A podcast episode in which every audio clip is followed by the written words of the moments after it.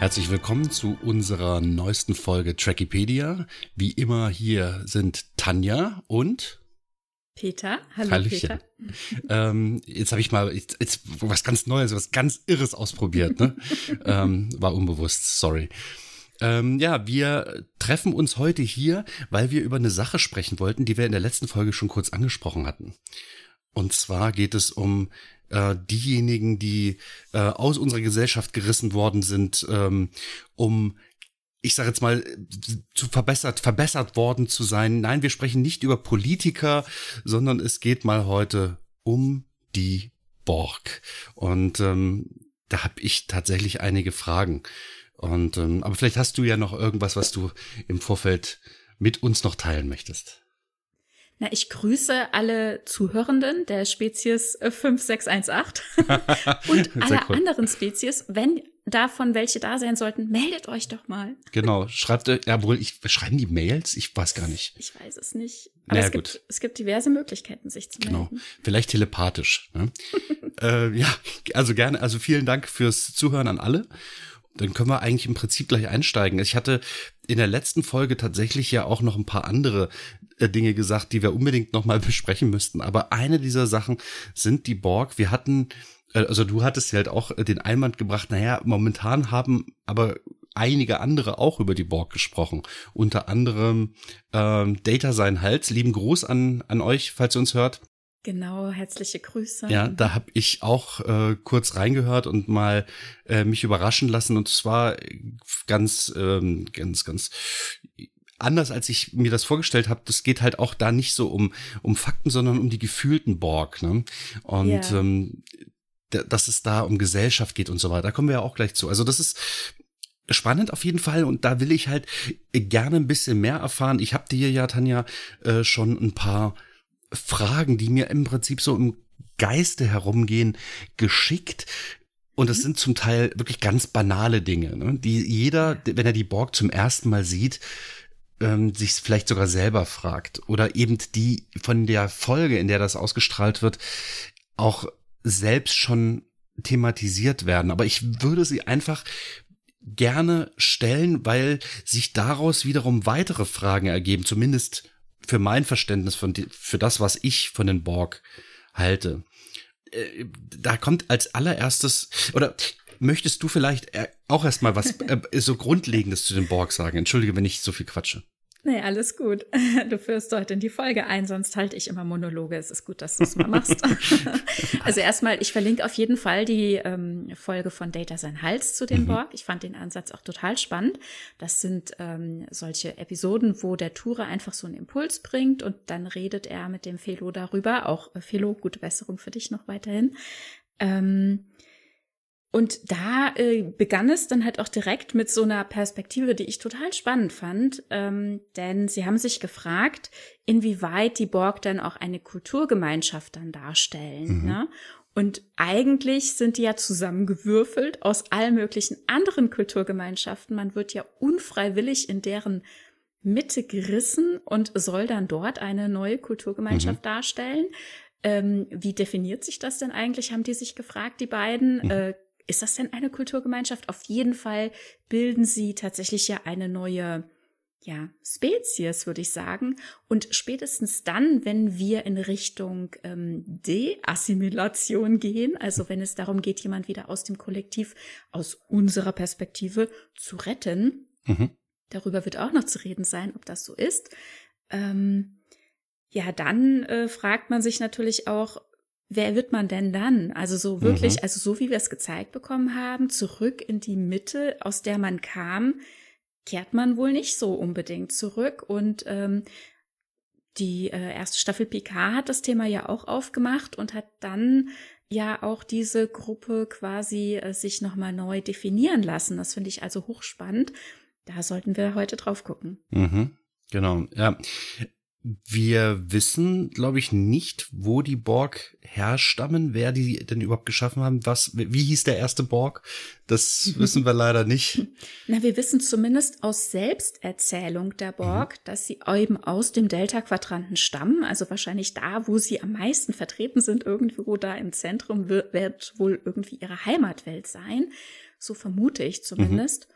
Und wir wissen, äh, dass sie sich ähm, ja schon seit ähm, Tausenden von Jahrhunderten entwickelt haben zu dem, was sie dann jetzt mhm. heute im 24. Jahrhundert sind ja, sind.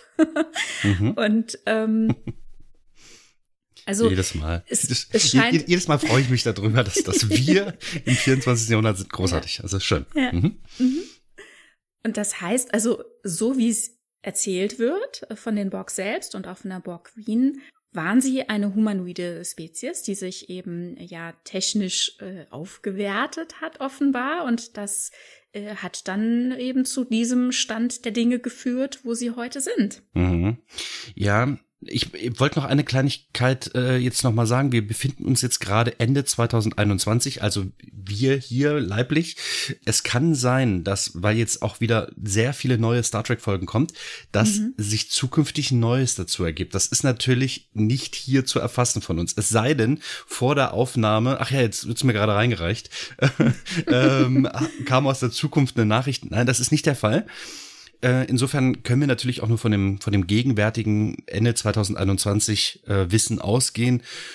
Und das beinhaltet halt nicht das, was jetzt noch kommen wird. Vielleicht wird uns ein bisschen was zu den Borg erklärt werden. Wir wissen ja, die äh, gute Seven of Nine ist bei Picard unterwegs und wir werden ähm, Strange New Worlds wird es wahrscheinlich nicht aufgreifen, aber wir sehen hier und da ja schon mal Borg. Vielleicht wird uns da noch ein bisschen was dazugeschossen, aber das ist momentan noch nicht der Fall. Also wir ja, das ist ja bei jedem Thema mhm, eigentlich genau. so, ne? Wobei der, bei den Borg sehe ich es jetzt nicht unbedingt so akut.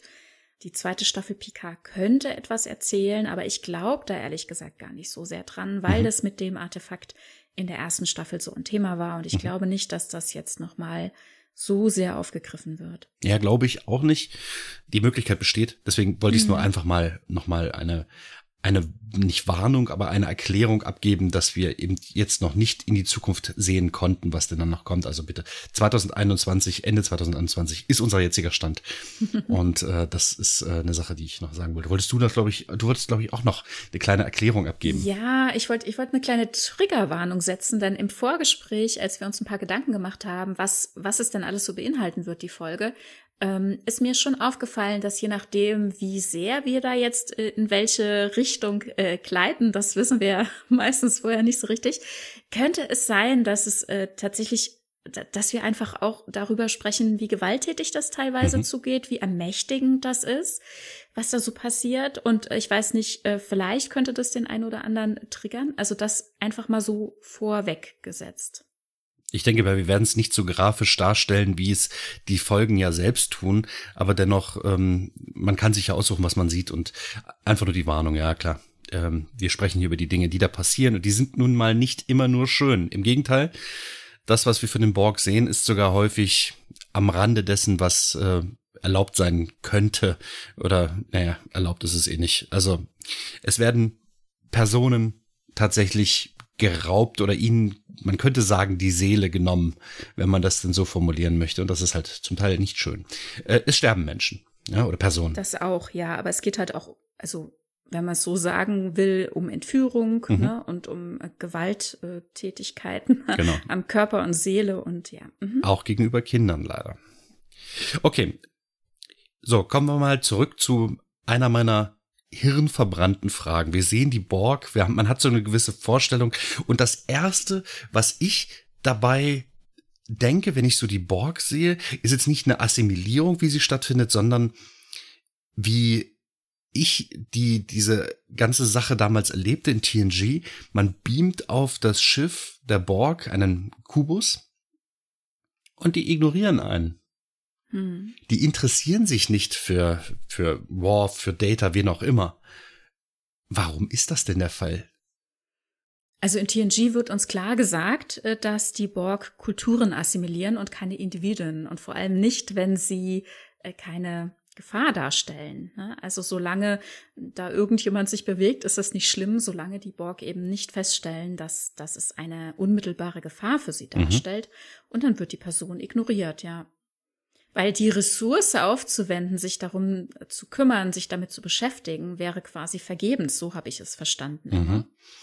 Ja, ich verstehe das, ja. Nur jemand, der mit einer Waffe auf dem Schiff rumläuft und quasi auf Teile des Schiffes zuläuft, die echt gef gefährdet sein können oder die die ganze Operation gefährden können. Also es gibt einen Grund, warum wir Zutrittsbeschränkungen haben bei beispielsweise Atomkraftwerken. Warum lässt man mhm. niemanden rein? Denn ja. es könnte jemand, der ohne, also der, der nicht wirkt, als wenn er gefährlich ist, dennoch gefährlich sein.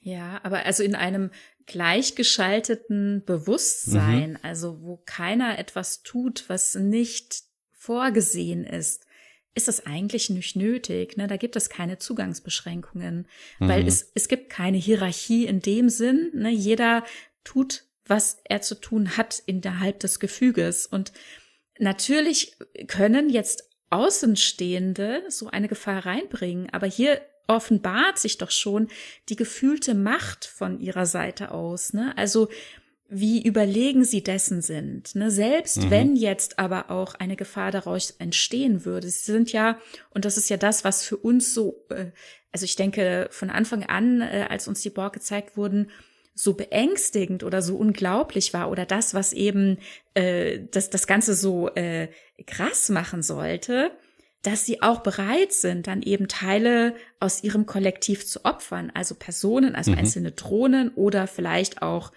Teile ihres Schiffes oder ne, im Zweifel, ne, dass sie sich den eigenen Arm quasi abhacken würden. Ne? Also dieses mhm. Bild, einfach der Verlust wiegt für sie nicht so schwer. Es geht nicht um was Individuelles, das verloren geht. Es ist nichts quasi unwiederbringlich. Alles ist im gemeinsamen Bewusstsein.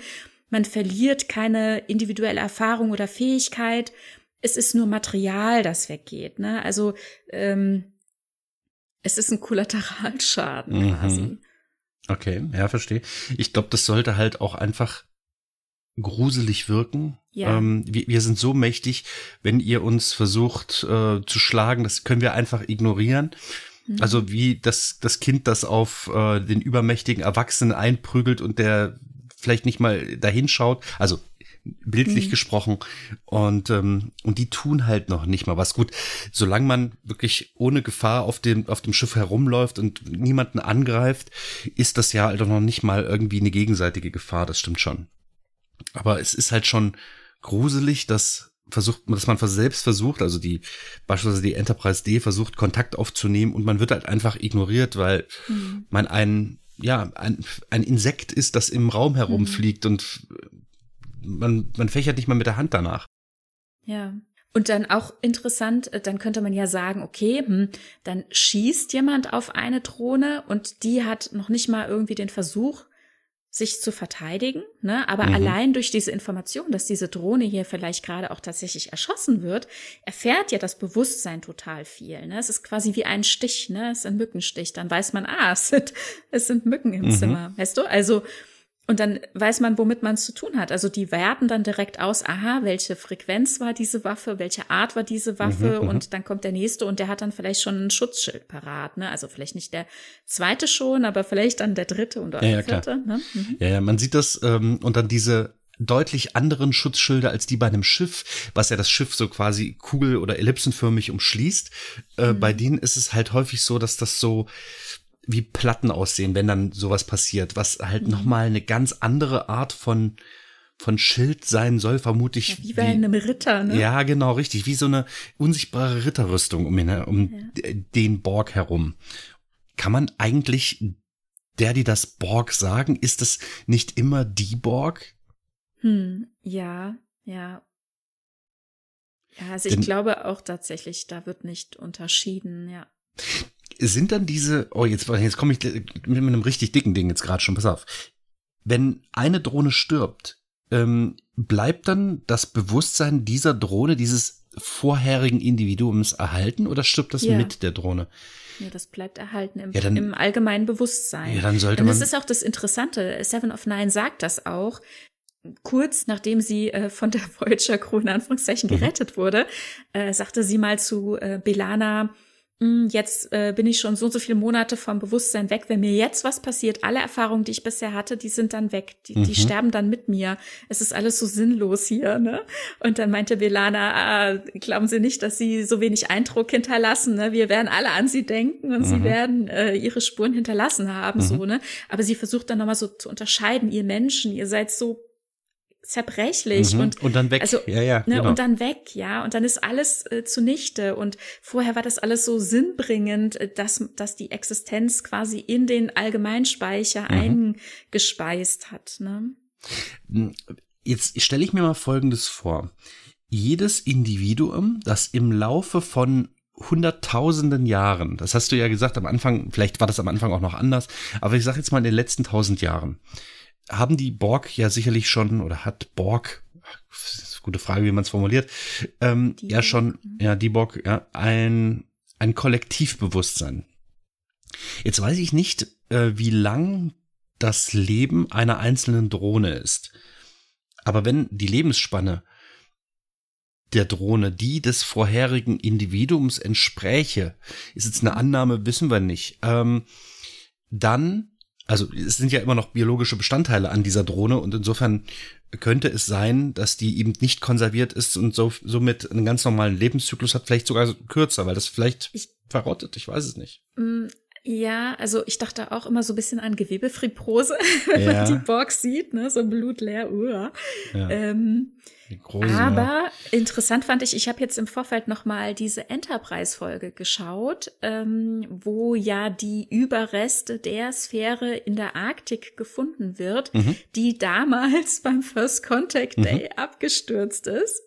Ne? Also als im 24. Jahrhundert sich eine Sphäre aufmachte, in die Vergangenheit reiste und dann im Film mhm. Nummer 8, First Contact, eben den ersten Kontakt verhindern wollte, also den ersten Warpflug ja. von Saffron Cochran, ähm, die abgestürzten äh, ein in, in, im Eis eingefrorenen Drohnen wurden ja dann quasi thematisiert in Enterprise. Mm, Captain Archer trifft dann auf die wiederum, ne? Also beziehungsweise die werden halt aufgetaut, ne? Und mhm. dann ähm, sagen die, ja, tatsächlich. Ja, ja, ich weiß, so aber, die ja, bauen sich so eine kleine Station in der mhm. Arktik auf und sagen, oh, hier sind Außerirdische abgestürzt, wie spannend und untersuchen alles, das ganze mhm. Material und stellen fest, oh, das war, glaube ich, mal kugelrund, weil das hat alles die gleiche Krümmung. Wahnsinn, mhm. ja. Und legen dann die drei Thronen, glaube ich, sind es, ähm, da schön drinne warm rein und sagen, ach, guck, da passiert total was, da, die haben ja total Nanosonden. Mhm. Und sowohl die technischen Bestandteile als auch die, das Gewebe regeneriert sich, also beides. Ne? Mhm. Und dann dauert es nicht sehr lange, man kann sich's vorstellen, ne? es ist dann der reinste Horrorfilm, ne? wie sie sich mhm. immer, wenn der Typ sich umdreht, denke ich, oh mein Gott, jetzt, jetzt. Mhm. ja, und es dauert nicht lange, ne? Und ne, wir wissen, wie es weitergeht. Ja. Auf jeden Fall.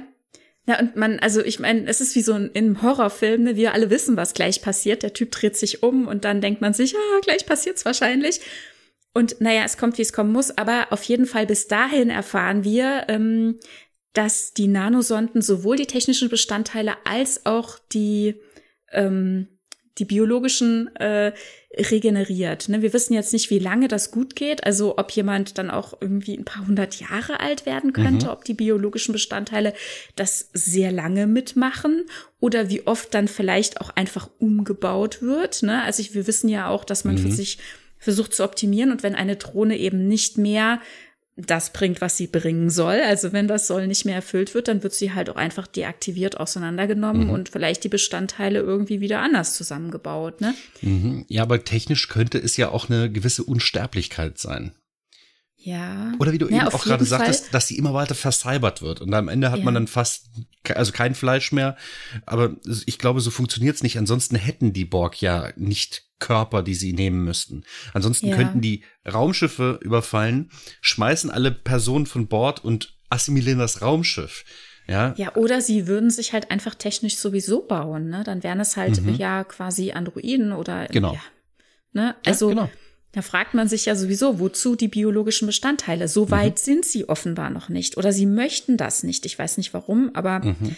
hm, vielleicht woll, also vielleicht mangelt es momentan noch an der individuellen Fortentwicklung oder es geht ihnen nicht schnell genug, denn es geht ja vor allem eben darum, ähm, Wissen auch zu assimilieren. Ne? Mhm. Also die, wir fügen ihre Eigenschaften unseren hinzu, also ihre Entwicklungen, ihre ihr, ihr Wissen, ihr Können. Mhm. Und auch interessante Szene eigentlich in, ähm, in Voyager, als Seven of Nine das erste Mal was essen soll. Das ist äh, eine Szene, die hatte ich ja für letzte Folge, also für, für unsere Essensfolge mhm. nochmal geschaut.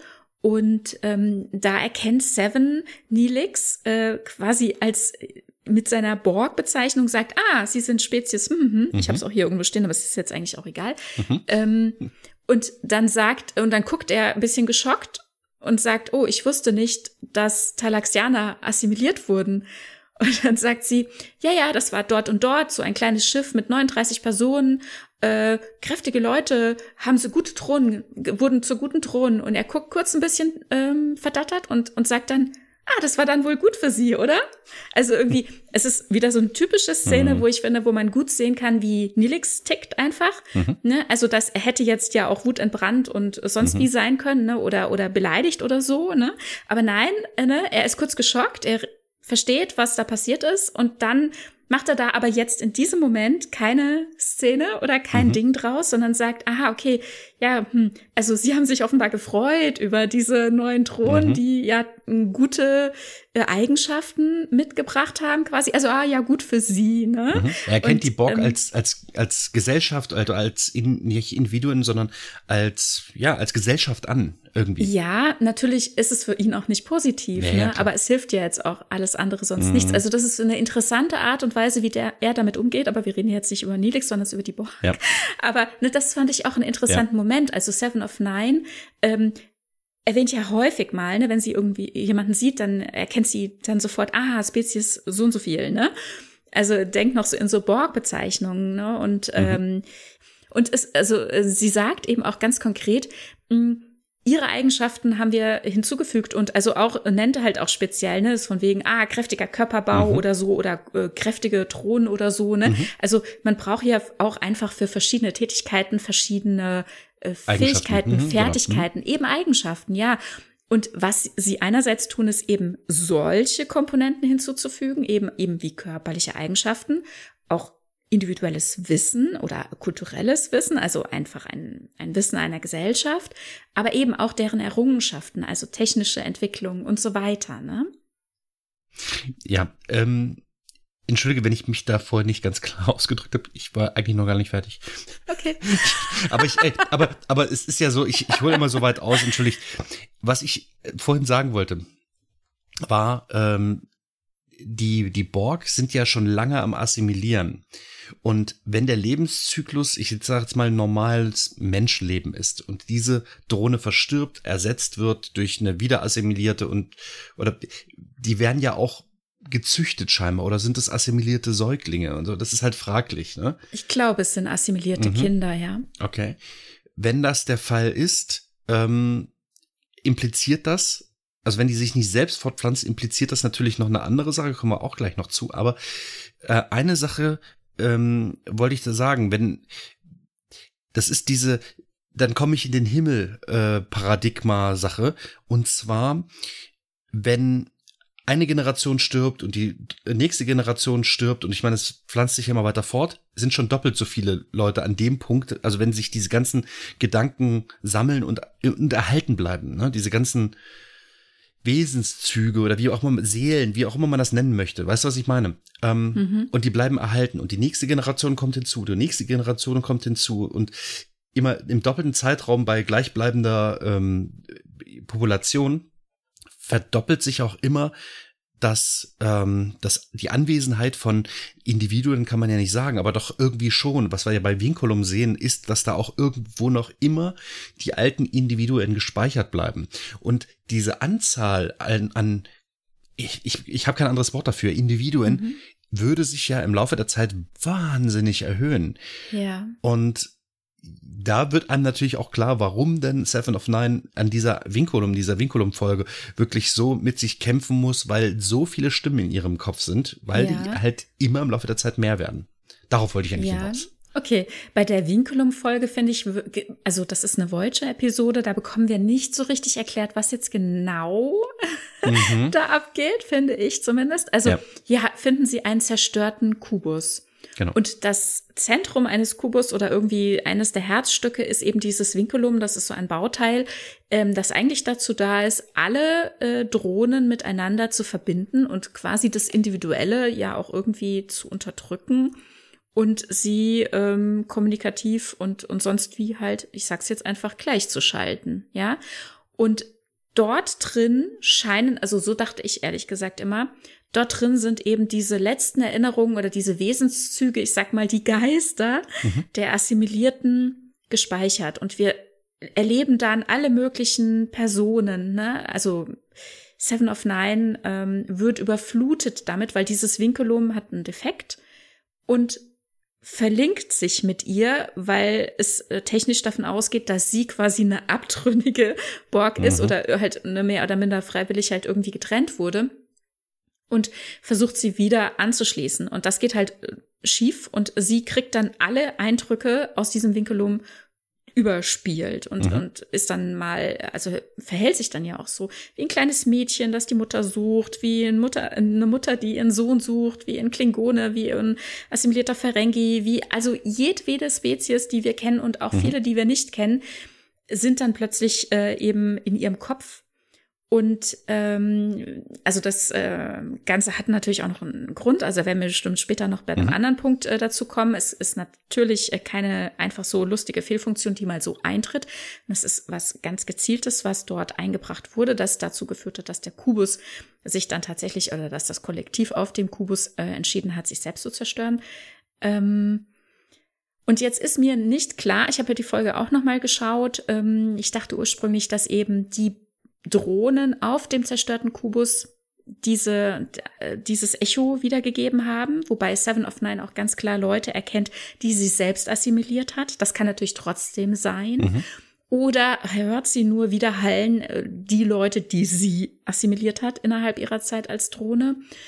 Oder was ist das? Ne? Keine Ahnung. Also was du sagst, es sammeln sich irgendwie Geister, wo auch immer, in den einzelnen Drohnen. Mhm die andere Individuen assimiliert haben oder äh, auf dem Kubus in dem Vinculum, äh, wo die eben assimiliert wurden oder zuletzt stationiert waren, ja. Ähm, das wird nicht klar gesagt in der Folge, glaube ich. Aber so oder so, also glaube ich schon, dass das quasi auch wieder einzelne Untereinheiten sind und dass das nicht irgendwo in einen großen Pott zusammenkommt, der dann irgendwann mal überläuft. Mm, ja, ich glaube auch, dass dieses Vinculum wie so eine Art Speicher für diese ja, Individuen, ist, mangels eines anderen Wortes sage ich das jetzt einfach, mhm. ähm, ist aber in dieser Folge, ich hatte es vorhin ja schon mal zu dir gesagt, finde ich, es ist natürlich bildmalerisch für uns, oder ja, das ist eigentlich nicht bildmalerisch, sondern inhaltlich für uns, dass wir es verstehen, ist aber eine kleine, vielleicht auch nicht ganz so kleine Unlogik. Und es geht mir darum, dass ähm, Seven of Nine die Persönlichkeiten eines Ferengi zeigt. Und zwar mhm. eines ganz normalen Ferengi, so wie wir ihn kennen, der feilscht, der Ferengi ist. Wir sehen einen Klingon, der unbeherrscht und mhm. ja, ja, der halt Klingone ist, der, der auf Rauferei aus ist und, und Paarung. Ja, ja also ja. einfach die individuellen Wesenszüge der Personen, genau. bevor sie assimiliert wurden. Ja. ja, wenn diese Wesenszüge so vorliegen, also ich könnte jetzt natürlich behaupten, das sind gerade ganz frisch assimilierte, deswegen liegen die halt noch vor. Aber wenn das, das nicht. Das sind sie ja nicht, das wissen ja. wir. Ne? Also zum Beispiel die eine Frau, die ähm, sich mit ihrem Sohn mhm. da bei Wolf 359 treffen wollte, da wissen wir ganz genau, wann das passiert ist. Genau, also das ist zwölf Jahre her, glaube ich, zu dem Zeitpunkt, ne? Oder 14 mhm. oder ich weiß nicht, so in diesem Dreh. Spielt, ja, hm. Genau, ich glaube, es war so, es war deutlich Jahre also war Jahre her. Und es ist nicht so, dass, dass mal eben wie Locutus, kommen wir auch gleich noch zu, mal eben assimiliert wird und dann kann er noch mal zurückgeholt also werden. Also so ne? lange ist es nicht her. 67 eben. war ähm, die Schlacht. Ja. Ach ja, tatsächlich. Nee, dann ist bei es nicht Wolf so lange. 359, mhm. genau. Und jetzt sind wir in den 70ern. Ja gut, selbst wenn das ja, aber es sind schon ein paar Jahre, ne? Also. Ja, es, es mindestens, sind mindestens drei, wenn nicht noch mehr. Also es ist deutlich, dass das eben kein, also das ist nicht ein Tag oder ein paar Stunden her. Wenn ich das jetzt mal auf alle so übertrage, da ist diese Persönlichkeit noch da. Natürlich ist es für uns plausibel zu zeigen, ah, da sind diese Individuen immer noch gefangen und die sind vorhanden. Ob deren Körper noch leben oder nicht, ist halt auch nochmal eine Frage. Ne?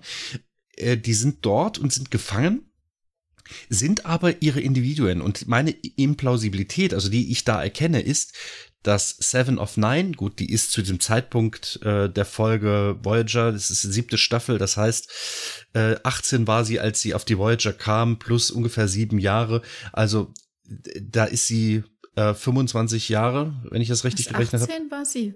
Ist sie nicht fünf? Wann nee, ist nee, sie nee, geboren? Quatsch, 18, Quatsch, Blödsinn. 18 plus 6. Sie ist äh, 18 Jahre Borg gewesen. Sie ist mit sechs assimiliert worden, 18 Jahre lang Borg gewesen, so wie ich das ich in Erinnerung habe.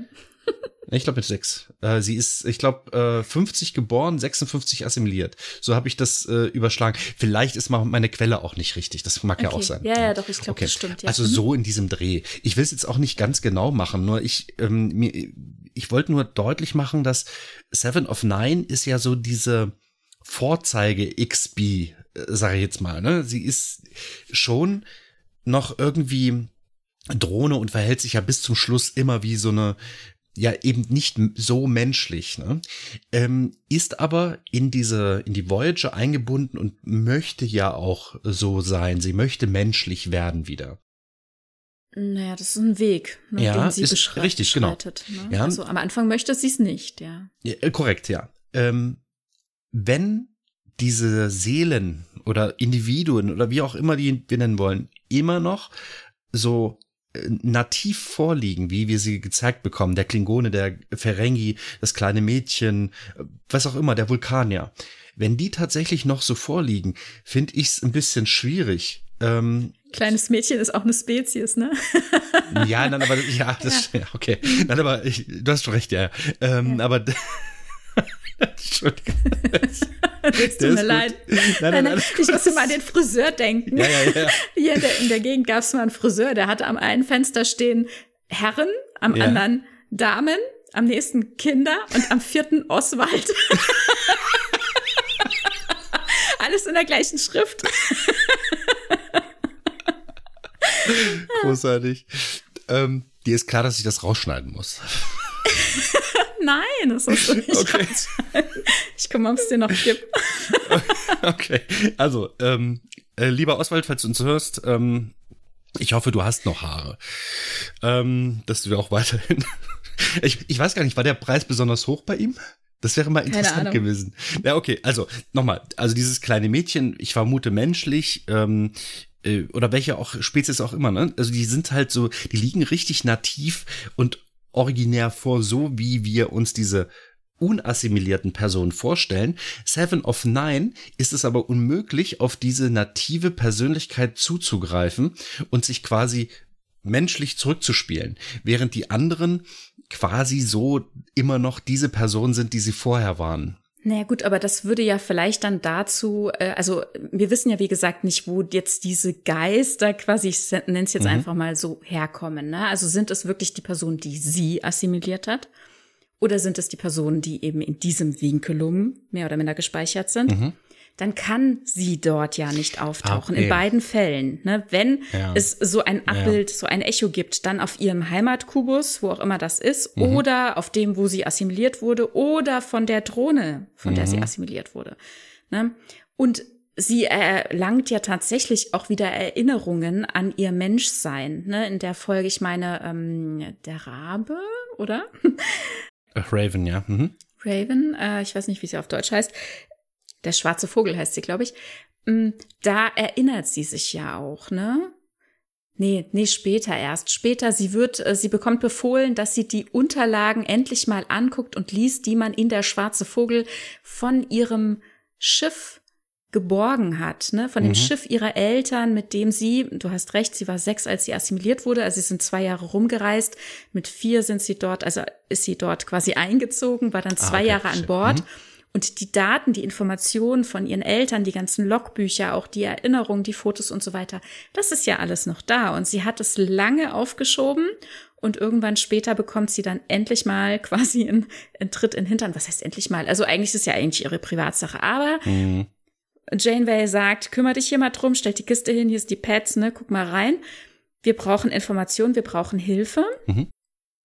Und so kommt es dann auch. In dem Moment, wo sie anfängt, sich damit zu beschäftigen, hat sie auch so Flashbacks und erinnert sich wieder, wie das war, hat dann natürlich auch Angstzustände, weil sie sich erinnert, wie das war, als, ne, als sie mit den Borg einfach zu tun hatten, vor allem auch damals, als sie assimiliert wurde, wie das war, als sie nach ihrem Vater und ihrer, ihrer Mutter äh, gerufen hat und so, ne? Also da erinnert sie sich ja wieder. Das ist nicht komplett weg, aber sie hat es natürlich verdrängt. Mhm, ja also sie wird halt schon wieder menschlicher oder Ja. Ja. Okay. Ist halt die Frage auch, ne, also sie ist schon so lange assimiliert, ne? Sie wird mit Sicherheit in einer Reifungskammer gewesen sein, ne? Also wir haben ja vorhin gesagt, pflanzen sich die Borg fort oder sind die Kinder, die wir sehen, vor allem auch in TNG, da war es ja noch sehr undefiniert, als wir die Mhm. Borg das erste Mal gesehen haben, damals in der zweiten Staffel mit in, ich meine, es wäre die zweite Staffel gewesen oder war es die dritte? Zeitsprung mit Q. Mhm. Ähm, als ähm, sie so eine, ich sag mal, so eine Schublade aufmachen, also quasi wie so ein Wärmebettchen, ne? Und da liegt ein, ein Mhm. Borg-Baby drin. Ne? Und ähm, da war das ja noch sehr unklar. Mit Voyager wissen wir auf jeden Fall, es gibt sogenannte Reifungskammern. Ähm, da werden ja auch irgendwann später Kinder entnommen aus einem defekten Kubus. Auch wiederum eine Hintergrundgeschichte, ähnlich wie die Folge Das Vinculum. Werden wir später nochmal dazu kommen. Und äh, da sehen wir eben auch ein Baby, äh, Kinder verschiedenen Alters. Und wahrscheinlich Annika wird auch in eine Reifungskammer gekommen sein und dann entsprechend ja mit ähm, Implantaten durchzogen quasi äh, irgendwann äh, ja als Drohne aktiv geworden sein. Ne? Mhm. Jetzt habe ich schon wieder so lang gesprochen, dass ich gar nicht Alles weiß, gut. warum ich überhaupt wo Nee, ich hin wollte. Ich, ich konnte dir aber folgen. Also ich, für mich Ja. äh, ergibt sich halt so ein Bild. Ähm, Ich hoffe, dass das unseren HörerInnen auch so geht, weil ich, ich möchte verstehen, wie funktionieren die Borg. Äußerlich ist es relativ klar, äh, Nanosonden rein, die wandeln das äh, alles um und am Ende sagst du, äh, wir die sind Borg. vervielfältigen Ja. sich halt auch sehr, Mhm. sehr schnell. Ne? Also diese Reproduktionsrate der Nanosonden muss echt hoch sein. Fand ich auch nochmal interessant, als ähm, Dr. Flox wurde auch assimiliert in dieser Enterprise-Folge. Also Mhm. er bekommt einmal den Stich ab sozusagen. Ihm werden Nanosonden ähm, eingepflanzt und es fängt natürlich dann bei ihm auch an, aber er sagt, aha, okay, offenbar mein Immunsystem kämpft da ganz schön gegen an Mhm. und er behandelt sich natürlich auch ziemlich schnell und setzt sich sehr hoher Strahlung aus und macht auch Vorkehrungen für den Fall, dass das alles nicht gut wird, soll man ihn bitte töten, bevor eben die Technik ihn übermannt. So will er nicht existieren. Ne? Man soll ihn dann bitte vergiften. Also er er hat was dagelassen, ein, ich sag mal sowas wie ein Hypospray, ja. Und ähm, das fand ich ganz interessant, ne? Also wie er dagegen ankämpft, gegen diese ganz frische äh, Infizierung, sag ich mal. Mhm. Ne? Ja. Ja, äh, Flox ist da aber halt auch ein bisschen weiter als alle anderen, denn er ähm, möchte nicht so enden. Gut, er sieht diese anderen Drohnen, diese drei, die sie da gefunden haben, ähm, Mm. aber er, ja, weiß so halt. Pi mal Daumen zumindest. Ne? Also das, äh, die, die Geschichte, also er ist nicht auf der Erde, sondern auch von der Erde aus werden die WissenschaftlerInnen äh, assimiliert, die wiederum fliegen dann mit dem Schiff los. Ähm, Das wusste ich gar nicht mehr. verbessern, ja, okay. verbessern das auch sehr, ne? Also Ah, fliegen ja, dann mhm. immer schneller auch. Ne? Sie sagen ja, das kann das, so schnell kann das Schiff doch gar nicht. Mhm. Was ist denn da los? Und äh, Teprol stellt dann noch fest, ah, in der letzten so und so viel Zeit äh, hat sich äh, das Volumen des Schiffes um drei Prozent erhöht und so Mhm. weiter. Also das äh, wächst auch, ne? Also die ähm, na, wie wir die Borg eben kennen. Mhm. Also es wird halt eben alles verbessert. borgifiziert. Ja, ja. Mhm, Anführungsstriche. Genau. Ja, mhm. Ja, ja, genau. Und äh, diese Personen auf dem Schiff, dass die wiederum assimilieren, die sind dann an Bord der Enterprise und Mhm. er versucht denen zu helfen und einer von ihnen ähm, versucht ihn aber auch wiederum zu assimilieren. Ne, was ich halt sagen wollte, der Flox, der wenn er sagt, okay, tötet mich lieber, wenn das dann Mhm. die letzte Drohne ist, die das dann, die dann an Bord wäre, geht er ganz schön weit, denn Ja. im Prinzip sieht er ja schon voraus, was dann da aus dieser ganzen Sache werden kann, dass das eine ausgewachsene Epidemie ist. Also als wenn die Borg-Fortpflanzung eine Krankheit wäre. Ähm, und er lässt sich mit Gift heilen. Also schrille, schrilles Ding, aber gut. Äh, Ich meine, im Prinzip, wir wissen ja, dass er schon irgendwie recht hat, denn Hm. wenn sich die fortpflanzen, die gehen halt weit. Ne? Aber er ist auch nicht der Einzige, der sich, ich sag mal, quasi opfert, weil er sieht, ähm, dass einfach nichts äh, zu machen ist, ne? der bereit ist, sich zu opfern. Also solche ähm, Szenen oder solche Funktionen haben wir öfters. Ne? Auch zum Beispiel, auch interessant, ähm, haben wir einmal in Voyager die Situation, dass äh, sich aus dem mobilen Emitter quasi ein Borg-Holo-Emitter-Baby äh, wie sagt man da, entsteht, ein Hybrid quasi, also eine quasi eine Drohne des 29. Jahrhunderts, mhm. also nicht so ganz, sondern es mit Technik aus dem 29. Jahrhundert gefüttert und das ist dann die Folge die Drohne und ähm, der ist natürlich einfach ja super Hightech, ja, mhm. äh, wie er sich entwickelt und der geht am Ende eben auch den Schritt zu sagen, ah okay, ähm, ich opfere mich, damit ihr überleben könnt. Mhm. Ähm, ja, okay. Ähm, ich wollte noch mal an diese Basics zurück, die ich am Anfang stellte. Mhm. Ne? Die, ja, ja, ja. die Borg greifen Eindringlinge nicht an. Ja, ähm, ja. Oder ähm, sehen sie denn die Eindringlinge nicht als Bedrohung? Und da stellte sich mir halt die Frage, vielleicht, weil ich habe jetzt Eindringlinge an Bord, die könnte ich zu meinen Leuten machen. Warum tue ich das nicht? Wäre ja ein mhm. Handgriff, eben den Arm ausgestreckt und zack, äh, ja. äh, Sonden in, in den Hals. Ähm, wäre ja sehr simpel. Und da stellte sich mir die Frage, vielleicht gibt es einen, ja, einen maximalen Drohnenbestand an Bord eines beispielsweise Kubus oder eines Borg-Raumschiffs. Und die Denn, sind schon voll. Ja, die sind schon alle voll. Die alle, alle Kurven voll. Die Kurven sind alle besetzt. Ich könnte mir, ich könnte mir vorstellen, äh, dass das, was wir schon gesagt haben, dass es erstmal nur zeigt, okay, wir sind so stark, wir wollen euch nicht assimilieren, aber in in Kanon habe ich mir gedacht, naja, vielleicht sind halt tatsächlich alle Alkoven gefüllt und wir brauchen keine neuen Drohnen und deswegen wird halt auch nicht assimiliert, weil es ja. halt doch so einfach wäre, jetzt mal eben eine Klingonendrohne zu holen. Die ist kräftig, ne? Ja, ja, stimmt. Ja, hm. Stimmt, und der Aufwand wäre halt auch wirklich sehr gering, das ja, stimmt. Ähm, ich glaube auch, dass die in Schichten schlafen. Also, dass so eine Alkoven irgendwie immer nur so ein paar Stunden von jemand besetzt so, ist und dann ja, leer gut. steht, ist ja eigentlich auch total ineffizient. Sehr, ich, das ist sehr effizient, genau. das ist eine gute Idee. Ja, ja.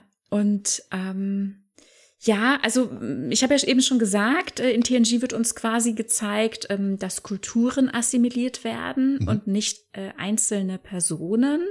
Das revidiert sich ja schon auch ein Stück weit, wenn dann zum Beispiel die Hansons assimiliert werden, drei Leute. Mhm. Gut, aber da kann man auch noch mal drüber nachdenken, warum, ne? was mhm. die Motivation ist. Oder halt 39 Talaxianer oder so. Ne? Mhm. Also naja, also bei den Hansons finde ich interessant, vielleicht sollten wir noch mal ein bisschen drauf gucken, denn ähm, da habe ich mich in der Vergangenheit schon immer mal sehr aufgeregt und für mich war das auch wichtig, äh, das noch mal ein bisschen klar zu kriegen, wie denn so der Kontakt einfach mhm. war mit den Borg, weil wir immer so davon ausgegangen sind, bevor Q in Zeitsprung mit Q nicht den Kontakt genau. hergestellt hat, kannten wir von denen gar nichts und das ist doch totaler Käse, dass die Hansons schon Jahre vorher und bla bla bla. Mhm. Na gut, also First Contact, Saffron Cochran hat mal im Suff tatsächlich erzählt, äh, dass da so Cyborgs da waren, die irgendwie seinen Flug verhindern wollten und Leute aus der Zukunft das Ganze dann verhindert und quasi die Gegenwart gerettet haben. Und man hat es ihm nicht geglaubt und er war ja eigentlich auch immer ein bisschen betrunken und so. Mhm. Und dann hat das ein paar Jahre später dementiert so. Aber Captain Archer hat sich dran erinnert, denn in dieser Enterprise-Folge findet er den Zusammenhang und sagt, ich glaube, das geht darauf zurück. Aber da weiß halt auch keiner, dass es Borg sind, dass es dass sie mhm. die Borg sind, ja. Das klärt sich in dieser Folge eben auch nicht auf. Dann äh, haben wir allerdings natürlich im 23, Ende 23. Jahrhundert ähm, den, die, den Film Treffen der Generation, also mhm. den siebten Kinofilm, wo ja die Rettungsaktion der El Aurianer gezeigt wird. Also die Borg äh, überfielen ähm, das Volk von Geinen, die El Aurianer wurden assimiliert. Es gab nur sehr, sehr wenige Überlebende. Und Schiffe, zum Beispiel eben die zwei Schiffe, die dafür zuständig waren, ähm, die Überlebenden zur Erde zu bringen, oder ne, also die mhm. zwei Schiffe, die Überlebende zur Erde bringen sollten, sind in den Nexus geraten und die Enterprise B hat wiederum von einem Schiff eben noch 47 Überlebende retten können, darunter eben zum Beispiel Geinen. Und die werden ja spätestens dann auch äh, Informationen über die Borg geliefert haben. Also seit dem Ende des 23. Jahrhunderts sind die Borg quasi aktenkundig. Ja. Ja. Und dann gibt es ähm, Aktenzeichen. Auch immer, ja, ja, okay. Aktenzeichen. Äh, was Borg ungelöst. Mhm. Genau. Ähm, dann gibt es auch immer mal wieder ähm, Kontakt äh, im Föderationsraum oder auch zum Beispiel bei anderen Spezies, die durchaus, äh, ich sag mal, im weitesten Sinne in der Nachbarschaft wohnen. Und Also davon ist zumindest auszugehen. Also TNG versucht uns das auch so ein bisschen herzuleiten. Allerdings sind die Hansons zeitlich da auch immer noch davor. Aber es muss dann halt schon auch irgendwie Gerüchte und Berichte geben, die sie veranlasst haben, diesen Spuren nachzufliegen. Und sie hatten wohl einen Antrag mhm. gestellt bei ähm, hm, ich meine bei der Sternflotte oder war es bei der irgendwie bei der Föderation? Das ist natürlich gut, dass ich das nicht weiß. Egal.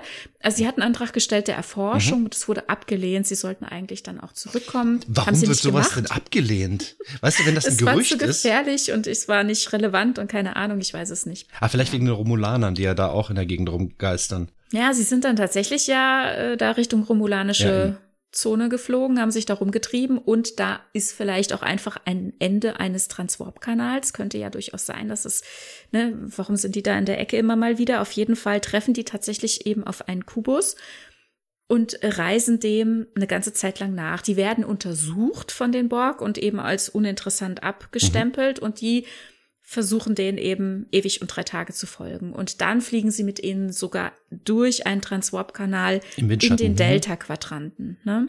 So sind die dort gelandet und verfolgen die ja ganz schön lange. Also ne, wir sagen ja schon, äh, zwei Jahre haben sie sie untersucht, mhm. haben diverse Techniken ähm, entwickelt, äh, um sich vor ihnen zu verstecken, eben auch individuell auf den Borg-Kubus rüber zu beamen und die da zu untersuchen mhm. und allen möglichen Sachen mit denen zu treiben, auch um einzelne Drohnen mal zu sich an Bord zu holen und sie zu untersuchen und wieder zurückzuschicken und so weiter. Also richtig was, krass. Was übrigens auch wahnsinnig übergriffig ist, ne?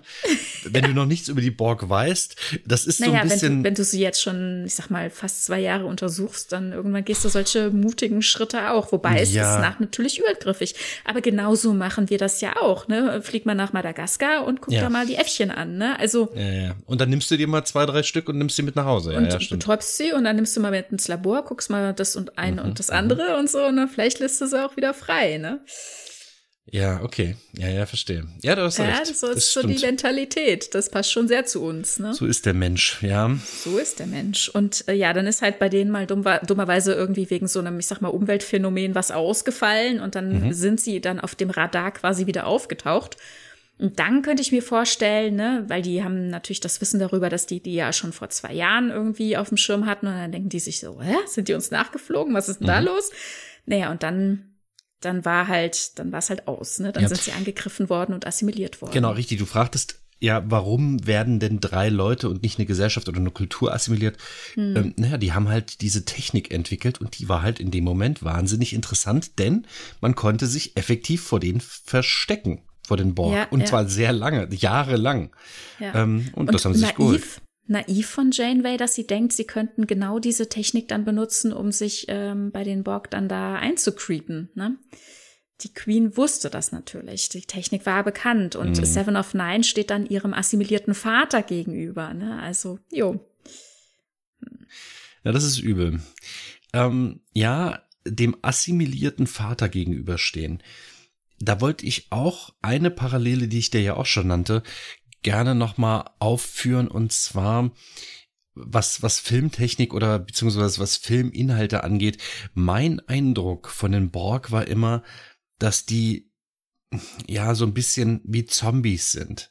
Mhm. Also von, also natürlich nicht äußerlich, sondern es ist alles technisch und so weiter. Aber filmerisch oder inhaltlich wirken die auf mich sehr zombie-mäßig, denn ähm, die Seuche geht von einem Individuum zum nächsten und das stirbt und wird dann eben zu dieser Spezies, die ja im Prinzip die Ansteckung bewirkt hat. Was bei den, ja, bei den Zombies auch der Fall ist. Einige werden bei dieser Sache vernichtet, das ist bei den Zombies natürlich deutlich höher vertreten als bei den Borg, aber ich sehe halt diese Parallele. Ähm, man kommt, man, man, man tötet ein Wesen und dann wird es zu, zu einem selbst. Es gibt auch noch eine andere Spezies, die es so ähnlich handhabt, was du mir gezeigt hast. Die kannte ich vorher nicht, wusste ich nicht mehr. Äh, das sind die Kobali, ne? die sich aber die Toten einer also jeglicher Spezies nehmen und daraus ihre Spezies machen, wie auch immer das funktionieren soll oder beziehungsweise wie auch immer die überhaupt erstmal entstanden sind, ist fraglich, aber es funktioniert offensichtlich. Aber bei denen ist es weniger übergriffig, denn sie nehmen sich die Toten, nachdem die ihr Leben gelebt haben, verstorben sind und diese Toten jetzt in so einem Torpedo bestattet worden sind. Also nicht verbrannt, mhm. sondern wirklich ähm, die Leiche wurde dem, dem Nichts übergeben. Und diese Kobali haben sich diesen Körper geholt und haben den reanimiert und zu einem eigenen Wesen gemacht. Ja, dumm nur, dass, dass Fenrich Bellert sich ja tatsächlich erinnert an ja, ihr menschliches eben. Dasein. Ne? Das war nicht einkalkuliert, das passiert okay. wohl manchmal. Ne? Das sehen wir hier in Asche zu Asche. Mhm, ähm, genau. Mit manchen Spezies passiert es halt leider, ja. Ja, aber das ist die eine Sache. Ich finde, es ist, es hört sich nicht so schlimm an, auch wenn das, ich meine, es hat mit Tod zu tun, ne? Aber es ist natürlich nicht annähernd so schlimm, als wenn man mhm. jemanden, beispielsweise ein Kind oder ein Erwachsenes, das könnte auch ein Greis sein, das spielt überhaupt keine Rolle, aus seinem Leben reißt, das Leben beendet und jetzt bist du wie wir. Ne? Ähm, das ist halt, das hat halt diese Zombie-Parallele und die kam mir halt immer wieder in den Sinn.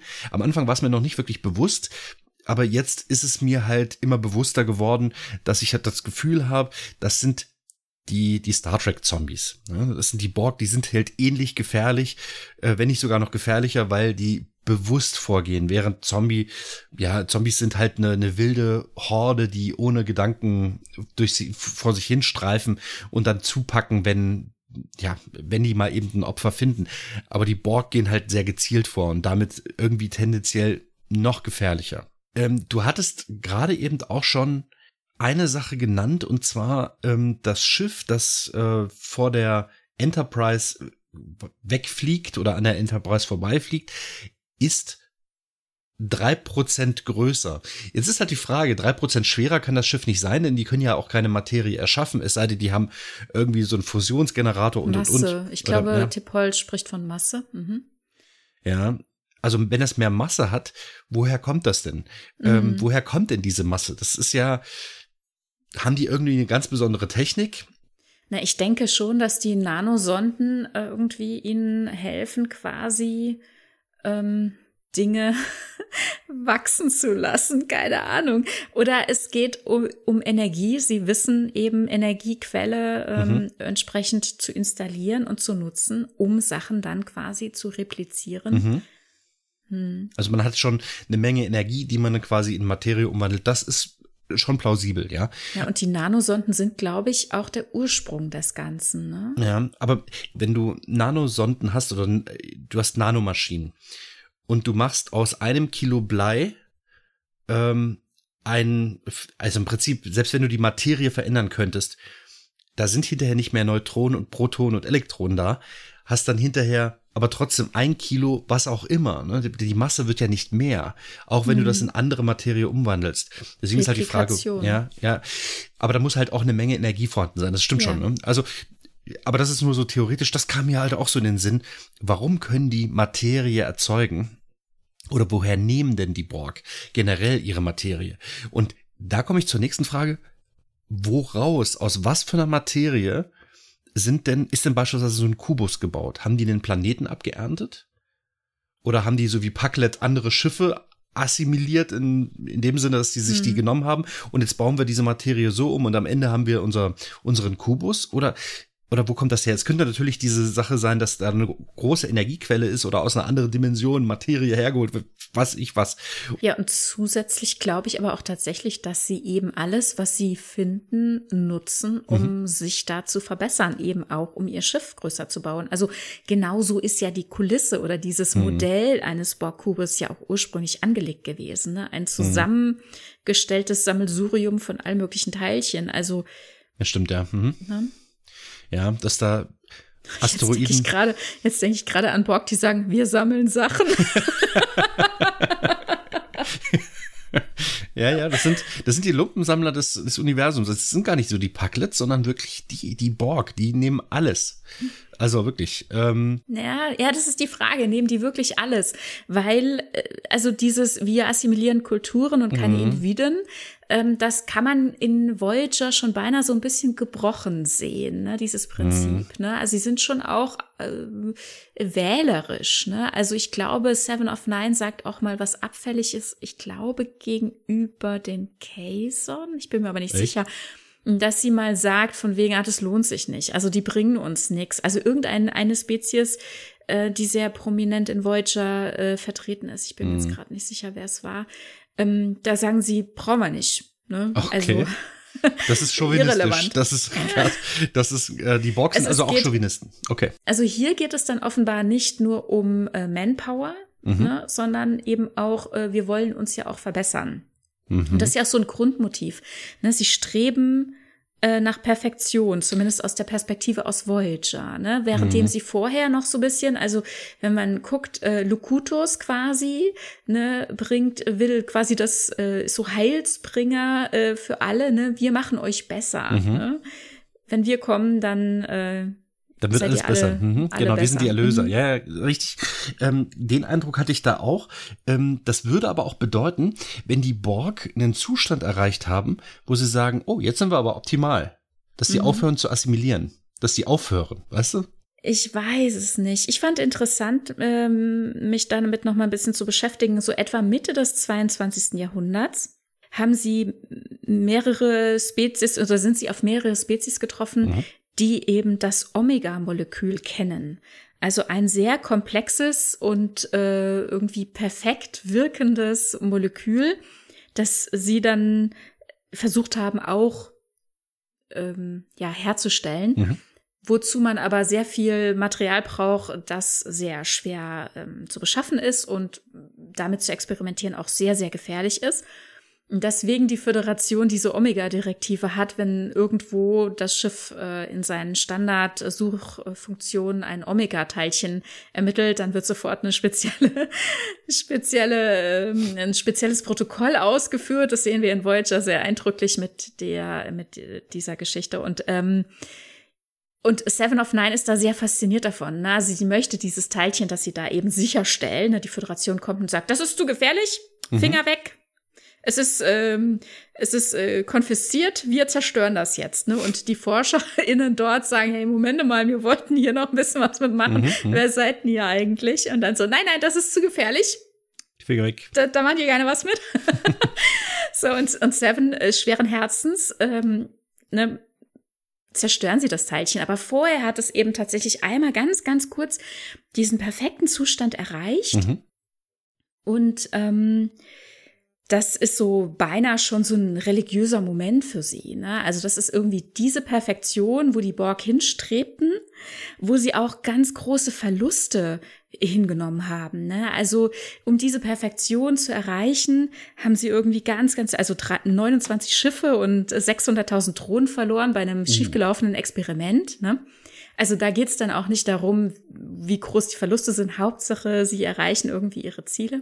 So viel nämlich zu dem Thema. Du hattest im Vorfeld auch gesagt, sind die nicht einfach mal so weit? Dürften die nicht irgendwann einfach mal groß genug sein? Und mhm. sind das nicht genug Drohnen, dass die jetzt alle mal in alle Richtungen oder alle mal in die, die und die Ecke und dann gibt's da einfach auch keine Gegenwehr mehr? Genau.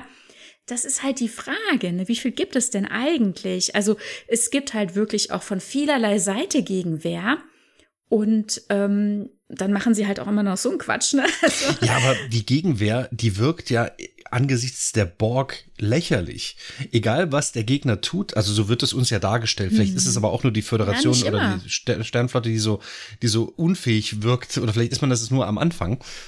Ähm, man begegnet den Borg und irgendwie ist das immer jedes Mal eine Riesenkatastrophe. Du kannst ja auch nicht mit denen sprechen.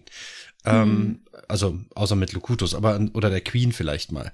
Ähm, aber wenn wenn ich mir vorstelle, dass die Keson, die ja so ein so ein ja, vielleicht sind die einfach nicht interessant für die Borg. Bin mir ne? nicht sicher, ob es die Kaiser'n waren. Ja, vielleicht war es auch das Volk von Kes Okampa. Das ja, würde noch sein. sehr mhm. viel besser passen. Mhm. Aber ich meine, es wären die Kaiser'n. Ich weiß es nicht. Mhm. Ja, also wenn es die Kaiser'n sind, die, die sind ja so, so äh, Tribe, wie heißt das man, äh, so, äh, ja. Jetzt fällt mir das deutsche Wort nicht. Oh well, jetzt fällt mir das deutsche Wort nicht ein. ähm, ähm, Stammes, so Stämme, ne? Die sind ja so mhm. stammesmäßig unterwegs. Ähm, vielleicht sind die so verteilt, dass die halt auch für die Borg nicht gut greifbar sind oder so. Also ich, man muss halt wirklich theoretisieren. Warum werden die nicht massenweise wegassimiliert? Sind die Käsern dann doch irgendwo in irgendeiner Weise überlegen, dass die Borg da keinen Schnitt haben? Oder woran liegt's? Warum, warum holen die sich die nicht alle? Sei schlau, stell dich dumm. Ja, eben, vielleicht ist es ja so. Mm. Ne? Also ähm, wir sind. Nee, ich sag nicht, dass die Käse und dumm sind. Nein, nein, es tut nein, mir leid, ne? Das wollte ich nicht gesagt also, haben. Ich sag nur, mach dich unattraktiv, so, keine Ahnung. Sprüh dich ein, sprüh dich ein mit, äh, wie heißt das Zeug? Besser. Ich mach's nicht besser. Nein, also, also die haben sich eingesprüht mit Sakrotan, äh, oder wie heißt also, das? Ja, was? Also, Nein, es wird nicht besser. nee, es wird echt nicht besser. Okay, also bitte, äh, liebe Keson Kesoninnen, äh, hört mal kurz weg. Also das war, das war auch nicht böse gemeint, das war nur ein Witz. Okay, also ähm, die scheinen uninteressant zu sein oder doch irgendwie in einem gewissen Bereich überleben, überlegen, denn die befinden sich in der Nähe, dort, wo die Borg-Zentrale ist, ne, wo das Borg-Gebiet ist. Und, äh, und meine Frage Autan. war. Halt, das heißt Autan. Sakrotan Keine ist Werbung. Dieses, dieses ja, ja, ist so klar. ja. Achso, ach, du meinst, ja, okay, dass die nicht mehr anfangen äh, zu stechen. Ja, ja, verstehe. Mhm. Okay, also ein, ein, ein Mückenrepellent. Ja, okay, also die Frage ist, die Frage ist halt, ähm, oder meine grundlegende Frage war, wenn die so überlegen sind, die Borg, und alles wegassimilieren können, was die können, entweder wollen die es nicht mhm. oder die können es nicht, denn die würden sich ja exponentiell in, im Delta-Quadranten oder wo auch immer über die ganze Galaxie ausbreiten und das Na, exponentiell mh. wachsend. Na, und du, und, und du hast ja auch schon gesagt, ne, also man muss ja halt auch erstmal genug Schlafplätze für so einen Borg haben. Also die müssen sich ja regenerieren. Ja. Und was hilft mir das denn, wenn ich so viele Leute hm, assimiliere, die ich dann aber gar nicht versorgen kann? Ne? Also dann ja, muss man ja die Ressourcen schaffen. Aber wenn du dir überlegst, da draußen sind ja Raumschiffe von Völkern. Und plötzlich ist dieses eine Raumschiff drei Prozent größer als vorher oder schwerer oder was auch immer. Die können also Dinge so weit optimieren. Also im Prinzip braucht es ja, klar, dann nur die haben noch, direkt angefangen umzubauen. Ja, genau. Alles, ja. Äh, wohin, in, in was für ein Schiff, wir wollten eigentlich nicht über die Schiffe der Borg sprechen, aber in was für ein Schiff würden die das denn jetzt umbauen? In, in eine Sphäre? Von der Größe her? Oder es gibt ja auch diese Röhren, hier diese ähm, Kegel gibt es, glaube ich. Es gibt, ähm, also irgendwo hat man mal verschiedene Dinge Geometrische gesehen. Figuren. Ge geometrische Figuren. Es gibt so Pyramiden und so. Ähm, in was würden sie das denn umbauen? Ähm, ist erstmal die Frage, aber die lasse ich jetzt mal einfach offen. Und wenn die das dann umgebaut haben, wenn das die Form hat, die wir kennen und die Größe, die wir kennen, dann sind natürlich da ganz viele Alkoven über und die müssen dann wieder bevölkert werden. Hm. Also fliegst du lange genug rum, holst dir ein paar Leute und dann holst du dir das nächste Raumschiff und so weiter. Das würde halt exponentiell äh, schneller wachsen. Das wäre natürlich ein blöder Ausgang für Star Trek. Ja, jetzt sehen wir ja, okay, die Borg, die sind mega überlegen. Jetzt breiten die sich aus, wir haben keine Chance. Ende der Geschichte, äh, Ende, Ende jeglicher Geschichte. Folgen, Folgen ja. lang dann nur noch äh, so leichten grünen Schimmer und ein Kubus genau. fliegt vorbei. genau. Wäre ein bisschen langweilig, ne? Insofern ja. ähm, ist so eine so eine wahnsinnig übermächtige Gegnerschaft natürlich auch nicht so dolle, ne? Ja, aber es gibt ja auch immer wieder arge Rückschläge, ne? Also es gibt Experimente, vielleicht mit so einem Omega-Molekül, das schief läuft oder äh, was auch immer. Also zum Beispiel fand ich auch interessant, die Vatwor, die haben ja neu, fast 900 Jahre die lang Wat, geschlafen. Mhm, über die haben wir schon öfters gesprochen, äh, weil die äh, fast 900 Jahre lang lagen die in Stasis. Und ähm, darüber hatten wir kurz gesprochen in der Schlafenfolge und dann hatten mhm. wir kurz über sie gesprochen in der Kinderfolge, denn Naomi Wildman zum Beispiel sagte, die sind aber voll gemein und die Kinder sind total mhm. rassistisch und Ach dann ja, hat man erstmal ja, nicht so mhm. oft sie gehört. Aber es war dann am Ende so, sie waren wirklich voll gemein. Mm, und ja, und die haben halt, äh, ja, ich meine, das sind halt genau die gleichen Leute, die vor fast 900 Jahren mit ihren Kriegserfahrungen ins Bett gegangen sind. Die sind halt auch genauso wieder aufgestanden. Mhm, die mhm. haben sich ja über Nacht nicht äh, ähm, quasi verändert, verändert ja. in ihrem mhm. Mindset. Und ähm, die fanden halt interessant, wie die Borgs sich ausgebreitet haben im Sektor, weil vorher, also zu ihrer Zeit, gab es nur so eine Handvoll Systeme, die assimiliert waren mhm. und jetzt sind es dort in, in, in dem Bereich Tausende oder im Delta-Quadranten Tausende mhm. äh, Systeme und, und Planeten, die assimiliert wurden und ähm, jetzt ist man halt ja auf der Suche nach einem Ersatzplaneten, weil die zu Hause eben nicht mehr äh, leben können. Ihr Planet ist zerstört nach all den, ähm, nach all der Zeit und dem Krieg und ähm, ja, dann hilft die Voyager Crew eben beim Suchen und äh, mhm. Seven of Nine wird direkt auch als Borg erkannt. Ne? Und das fand ich interessant, ne? Also, dass man da nochmal versucht hat, so ein bisschen klarzumachen, wie sich das im Quadranten in der Zeit entwickelt hat. Ne? Und Janeway am Ende von Voyager hat den Borg ja auch nochmal so richtig einen mitgegeben.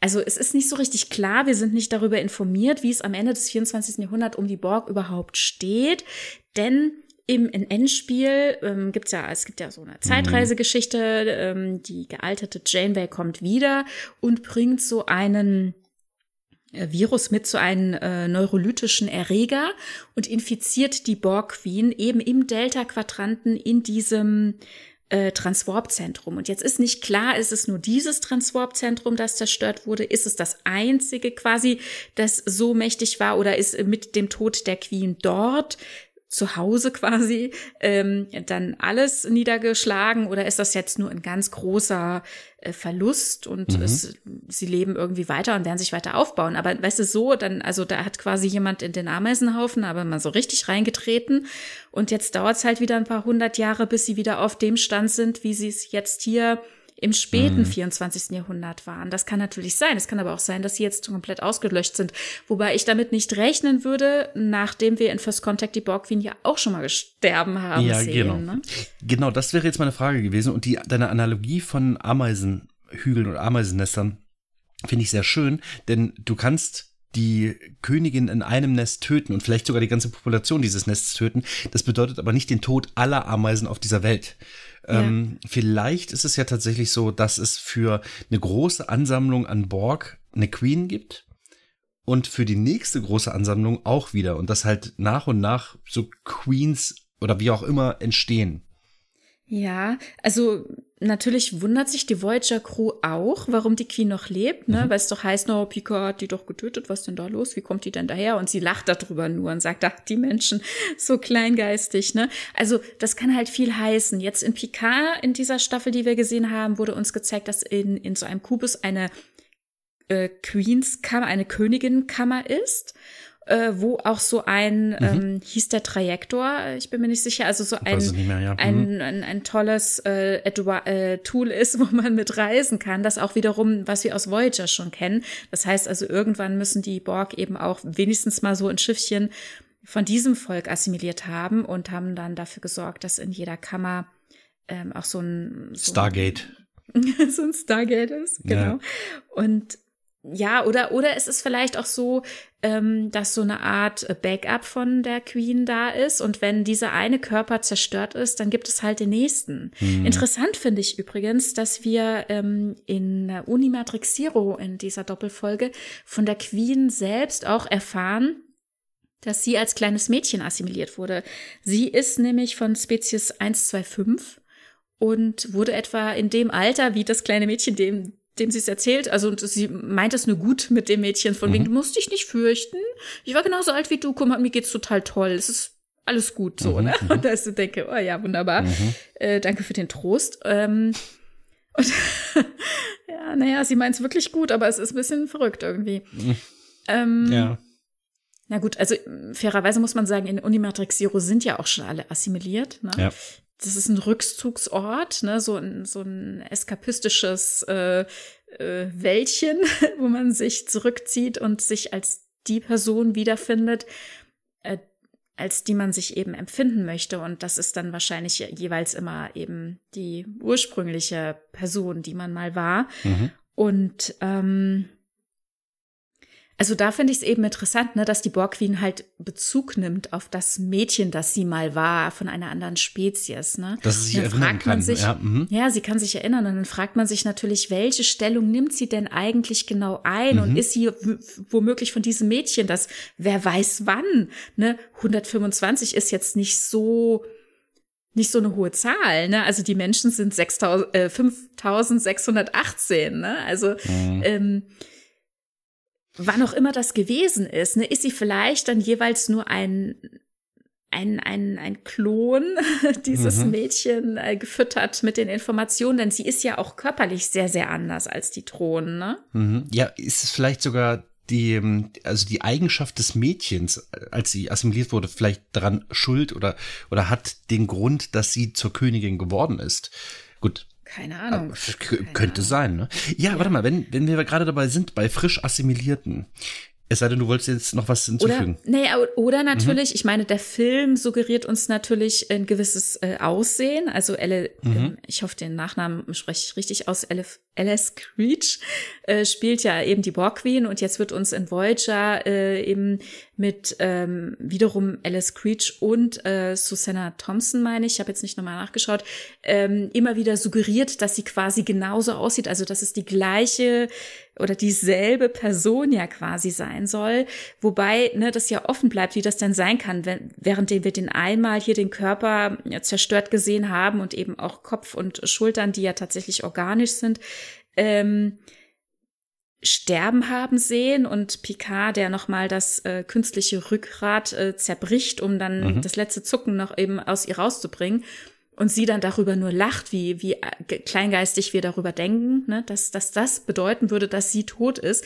Da heißt das dann, es gibt irgendwie ein übergeordnetes Bewusstsein und diese Körper, die wir da sehen, die da irgendwie so von der Decke mit ihren Tentakelchen, mit ihren Kabeln runterkommt und in einen Körper eingesetzt werden, ist es dann jeweils nur wie so ein ähm, Klon, ja so eben so, so ein Dummy, mhm. der dann gerade aktuell befüttert wird, aber dann wäre ja diese diese allein dieses Alleinstellungsmerkmal mhm. wieder also merkwürdig, also kann immer nur eine von diesen Körpern gerade aktiv sein oder so. Also es wirft viele Fragen auf auf mhm. jeden Fall, ne? Du meinst, dass es überall auf irgendwelchen Schiffen irgendwelche Queen Dummies gibt und der der Verstand von ihr reist mal dahin, mal dahin und kann nur an einem Ort sein oder so. Kann ja sein. Maybe. Ja. ja. So, nochmal, ich, ich, jetzt, jetzt sehen wir frisch assimilierte Personen. Lass es äh, Locutus, also äh, Jean-Luc Picard sein, lass es Seven of Nine oder Hugh, der nicht ganz frisch assimiliert ist, sein. Meine Frage, warum ist es überhaupt möglich, eine nur kurz assimilierte Person überhaupt wieder zurückzuholen? Hm. Ist das, weil der Verstand einfach noch nicht in, äh, in diese Technik eingebunden wurde? Oder haben die Borg, also bei Locutus, die, haben die Borg sicherlich auch mitgeholfen, ihn vielleicht freizugeben? Ich weiß es nicht. Ähm, ihn freizugeben, das glaube ich nicht. das glaube ich nicht. Aber es, da wird ja gesagt, äh, dass sie ihm ein Stück weit seiner selbst gelassen haben, mhm. damit mhm. er eben nicht zur Throne wird, ja, eben. sondern eben selbst auch agieren kann. Anfangs wirkt er ja nicht so, ne? Er wirkt mm, ja anfangs, ja, als wir ihn ja. zum ersten Mal sehen und uns mit seinem Laserpointer blendet, wirkt ja. er ja nun alles andere als Jean-Luc Picard, sondern er wirkt genau, da absolut drohnig. Ne? Genau. Jean-Luc wird quasi unterdrückt, genau. ja, und leidet quasi daran, ja. Ne? Das ist das, was wir irgendwie erzählt bekommen. Aber er ist noch da, ne? Mhm. Und was uns aber generell Star Trek erzählt, dass die Leute eigentlich immer noch da sind. Die Frage ist nur, wie doll ist diese Unterdrückung? Ne? Ist es jetzt mhm. hier mal ein Vinculum in einer Geschichte oder ist es irgendwie, äh, ist es äh, dieses Komplettbewusstsein oder wie es auch immer dann äh, individuell in den Folgen erklärt wird. Aber es ist immer eine Frage, wie sehr ist man da gerade drin? Da fällt mir auch die Folge ein, ähm, Überlebensinstinkt, sechste Staffel Voyager, wo Seven of Nine ähm, in der Vergangenheit mal mit ihrem, mit ihrem Grüppchen quasi abgestürzt ist. Mhm. Einige Drohnen sind tot und es gibt vier Überlebende, sie und drei andere. Und die drei anderen, die sind offenbar als Erwachsene assimiliert worden. So scheint es zumindest. Oh, das wissen wir nicht. Es ist jetzt gemutmaßt. Aber mhm. zumindest ist deren Bindung an das Borgsein nicht so straff wie bei ihr oder ist es durch den Absturz einfach ein anderer Defekt entstanden, wie auch immer. Auf jeden Fall werden die sich rasch ihrer wieder bewusst. Die sind schon lange jetzt entkoppelt vom Borgbewusstsein, die frieren, machen sich ein Lagerfeuer und ähm, brauchen Energie, fangen an, irgendwie Nahrung sich zu besorgen. Mhm und, ähm, und sehen dann plötzlich so Sachen wie, oh mein Gott, was ist mit meinem Arm? Was haben die mit meinem Arm gemacht? Ja, mhm. und so. Und dann, dann kommt so das individuelle Bewusstsein wieder zurück mhm. und, mhm. und sie werden sich bewusst, dass sie assimiliert sind und was mit ihnen alles gemacht wurde. Und Seven ist die einzige, die so sehr an diesem Borg-Sein festhält und sagt, mhm. äh, ähm, sie müssen sich fügen, äh, wir werden bald wieder aufgenommen ins, ins, äh, ins Kollektiv. Und äh, die mit der Situation so überfordert ist, dass sie dann die anderen drei nochmal untereinander verlinkt, ne, um die quasi, äh, ich sag mal, an die unsichtbare Leine zu nehmen. Mhm.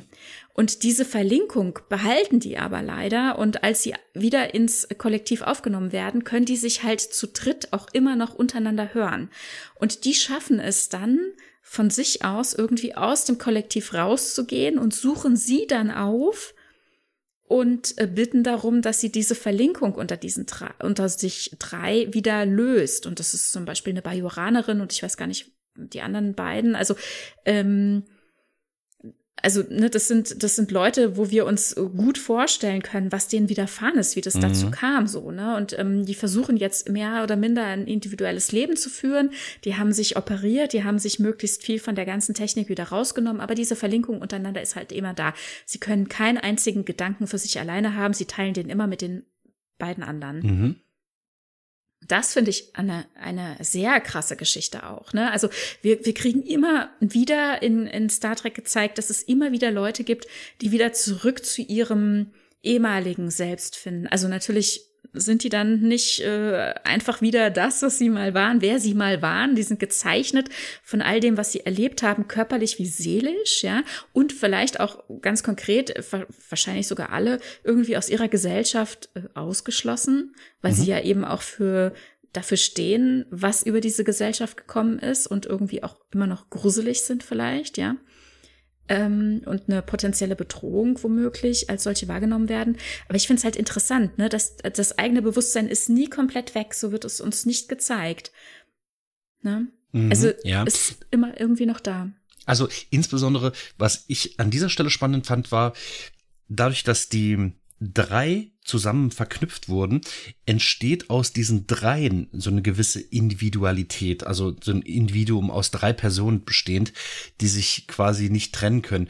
Und interessant zu sehen, dass Seven of Nine die drei verknüpfen können, aber die die Fähigkeit nicht haben zu sagen, okay, jetzt mache ich mal den WLAN-Schalter aus. Also ja, Seven konnte es auch nicht. Ne? Also diese Verknüpfung konnte man nicht so einfach aufheben. Also der Doktor hat es dann gemacht. Also ich finde die, das, den Ausgang der Folge ein bisschen problematisch, ja. weil äh, es war natürlich die Forderung, ähm, hebt das wieder auf, aber das wurde nicht mit Ihnen als Patienten dann weiter thematisiert, wie vorgegangen wird. Diese Bürde, äh, dieses ähm, das hast du mit uns gemacht und jetzt musst du quasi dafür, also Seven muss jetzt irgendwie damit umgehen. Ähm, das wird alles auf ihr abgeladen und das äh, finde ich auch ganz schön undankbar. Also, und es geht ja eben auch individuell um diese drei. Die hätten ja auch irgendwie selber mitentscheiden müssen. Also letzten Endes sind die dann äh, irgendwie nicht bei Bewusstsein und es wird dann entschieden, obwohl sie das töten wird. Die kriegen dann irgendwie noch so eine Woche Lebenszeit oder so. Ähm, werden sie voneinander entkoppelt und mhm. dafür sind sie auch irgendwo dankbar. Ne? Also sie sagen, okay, jetzt habe ich wenigstens noch eine Woche ne, so besser als besser als das, was ich vorher hatte, irgendwie so. Oh, schwierig. Ähm, es ist, es ist schwierig. Es ist also Voyager am Ende von Folgen äh, fragt man sich immer, wie konnte denn das mhm. jetzt passieren? Also ich, ich kann es ich kann's verstehen, aber ja. ich weiß nicht, ich, ich glaube nicht, dass ich so entschieden hätte. Aber ich, man steckt halt nicht in der Situation. Ne? Das ja, ist halt ein ist, ethisches es ist Dilemma. Total, es ist total, es ist ein Riesendilemma, ja. Aber mhm. also wie dann in der Folge damit umgegangen würde am Ende, das finde ich ein bisschen schwierig. Das hätte man mit den Patientinnen selbst natürlich irgendwie auch thematisieren müssen. Ne? Ja. Also, also ja, das, ähm, aber wir waren jetzt eben gerade dabei, ähm, dass das Bewusstsein ja, genau. und die mhm. Individualität ja irgendwie noch da ist. Ne? Genau. Ähm, hat die auch Einfluss darauf, dass ähm, Leute trennbar sind oder ich, ich habe so das Gefühl, dass äh, Leute, die halt in ihrem Leben gerne verankert sind, doch lieber wieder diesem Kollektiv entfliehen, also oder beziehungsweise die Tendenz haben, das auch abzulegen. Ich habe nicht das Gefühl, dass Annika Hansen, also Seven of Nine, auch so ein Typ ist. Sie ist quasi mit Gewalt daraus herausgebrochen worden. Ja, genau, das war das, was du ursprünglich, ähm, wo, du, wo du ursprünglich hin wolltest, ne? Mhm. Ja, ähm, ja, kein Problem. Also sie ist so jung assimiliert mhm. worden. Ne? Sie war sechs Jahre alt, genau. ne? Und ich glaube, sie thematisiert es auch, dass sie sagt, das ist das, was mir Halt gegeben hat. Ich habe hier Struktur bekommen. Ich hatte vorher wahnsinnige Angst ich war ein kleines Kind mhm. und hier habe ich Struktur und Halt bekommen. Und daran hält sie sich wahrhaftig weiterhin fest. Und währenddem Leute, die eben als Erwachsene assimiliert worden sind und dann ein Funken von daraus irgendwie fühlen, das dann vielleicht einfach viel schneller eingehen als sie, die sich da eben eigentlich dran festgehalten hat, weil es ihr eben Kraft gegeben hat. Das ist auch, mhm. denke ich mal, individuell sehr unterschiedlich. Es wird auch Leute geben, die als Kinder assimiliert sind und die auch gerne dann äh, da rausgehen oder mhm. wie auch immer. Oder, ja. und das ist das, was sie ja Janeway vorhersagt, wenn ich wirklich einen freien Willen habe, dann lassen Sie mich wieder zurückgehen, denn ich möchte wieder ins Kollektiv. Und Janeway sagt, nein, du bleibst so lange hier quasi, bis ei, du das ei, nicht ei. mehr möchtest. Oh. Wenn du mal Mensch bist, dann möchtest ja. du das nicht mehr. Und sie sagt, na, wenn, wenn das so ist, dann werde ich als Men werde ich zu Mensch und dann gehe ich wieder zurück. Das tut sie dann ja aber nicht. Ne? Also Janeway äh, mhm. äh, bekommt quasi recht. Im Nachhinein, ähm, Seven möchte nicht wieder zurück ins Kollektiv. Ne? Ja, ja, okay, auch wieder schwierig, das ist auch wieder ein Dilemma. Aber gut, welche Entscheidungskompetenz hat jemand, den man quasi äh, für unmündig erklären müsste in dieser Entscheidungsphase, ne? Denn sie ist ja als Kind assimiliert worden. Wahrscheinlich ist das tatsächlich der Grund. Die Kinder, die wir sehen, beispielsweise Ichab und so weiter, die fahren auch gerne mal aus der Haut. Also, wenn man das so sieht, die sind halt, gut, Ichab ist jetzt kein Mensch. Ich weiß nicht, was ist er, ähm, spielt ja keine Rolle. Jedenfalls, äh, diese Persönlichkeit, die in dieser Person liegt, die legt das, wenn das eben kurz, äh, also wenn die kurz assimiliert sind, vielleicht auch nochmal ab. Vielleicht ist es personenbezogen, vielleicht ist es die Dauer der Assimilation, vielleicht ist es auch das Alter, in dem assimiliert worden ist und dass eben alte, ältere Personen das vielleicht leichter wieder ablegen, aber Kinder, die früh assimiliert wurden. Also ich könnte mir vorstellen, wenn jetzt ein Säugling assimiliert wird, der halt von der Welt so nicht viel erfahren hat, dass der das niemals in Frage stellt wird, er oder sie, hm. das niemals in Frage stellen wird, Borg zu sein. Denn das ist das, was ich kenne. Ich bin Borg, war ich schon immer. Äh, ich wüsste gar nicht, was, äh, was es anderes gibt, außer Borg zu sein. Und, und deswegen werden wahrscheinlich als Säuglinge assimilierte Borg nicht aufbegehren oder weniger wahrscheinlich aufbegehren als, als Erwachsene assimiliert hat. Wobei eben aber dieser Aufwachsungsprozess diesem sofortigen Borg-Sein dann äh, weiterhin im Weg steht, was sicherlich eine Effizienzsache ist. Wenn ich einen erwachsenen, ausgewachsenen, erfahrenen Menschen beispielsweise assimiliere, habe ich sofort eine arbeits- und einsatzfähige Drohne mhm. oder relativ schnell. Ja, Ein Säugling ist nicht der Fall. Auch schneller das, äh, die Gefahr, dass Genau. dass der auch wieder ausfällt, ne, aus diversen Gründen. Seven zum Beispiel hat ja auch sehr viel Verwachseneres und so viel dann als Antwort auch zu mhm. deiner ursprünglichen Frage. Wie kann denn das sein, dass man manche Leute so gut wieder da rausholen kann? Also nicht nur, dass sie das auch selbst wollen, ne, sondern eben auch körperlich können. Genau. Ähm, während Seven eben halt wirklich durchzogen ist mit allem möglichen Technikkram. Mhm. Irgendwo, es gibt ja nichts, wo sie nicht stecken hat, ja.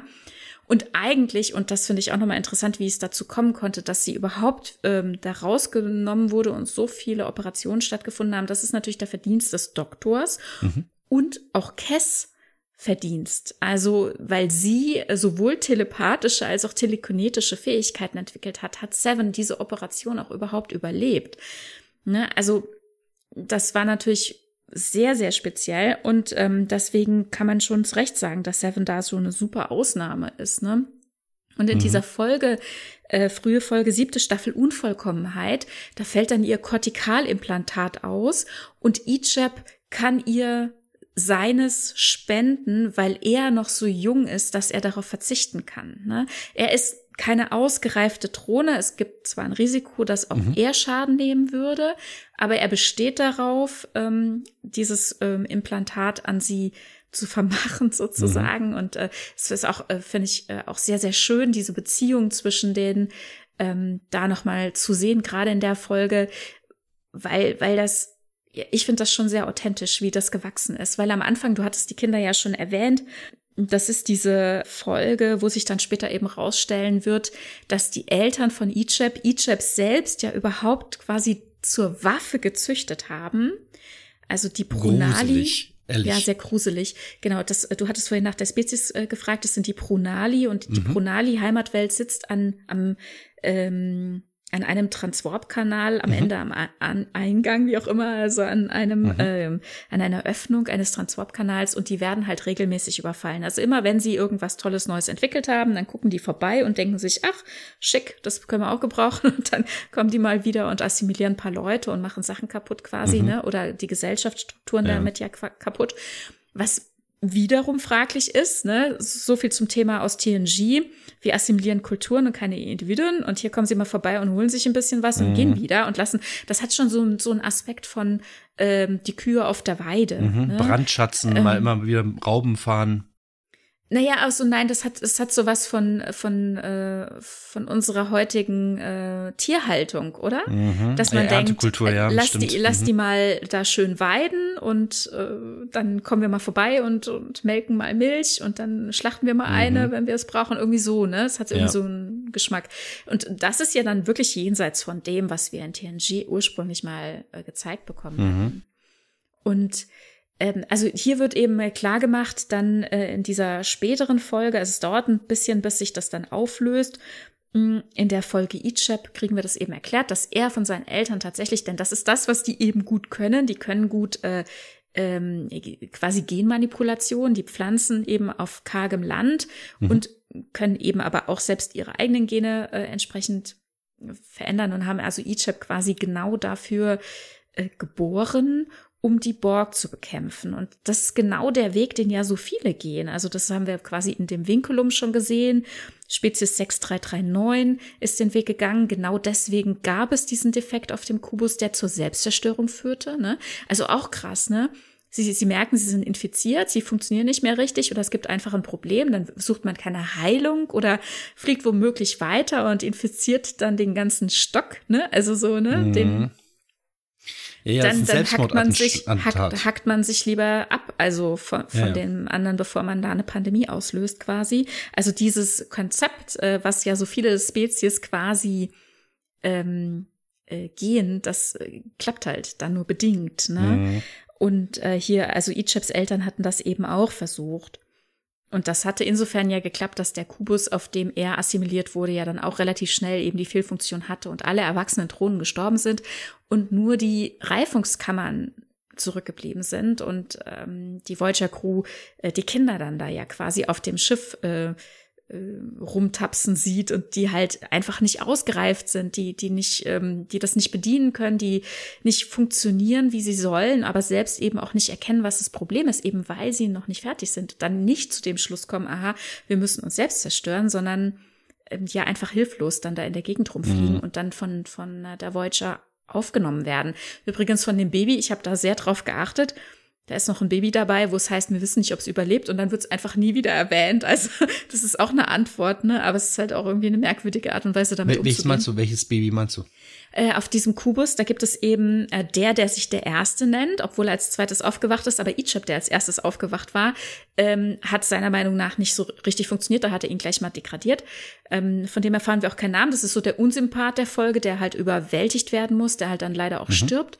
Dann haben wir Ichab, die Zwillinge, die zwei Jungs, die auch relativ charakterplass bleiben, also einfach, ähm, also wir erfahren zwar, wie Diese die heißen, Zwillinge, aber ne? ja, genau, es sind einfach nur die Zwillinge. Und dann das Mädchen, ähm, das ist die Misoti. Und dann gibt es aber noch ein Baby. Und ähm, diese Überlebenden, die werden eben auf die Voyager gebracht und von dem Baby erfahren wir dann auch nie wieder was. Naja, gut. Ja. Hm, ja okay. Genau.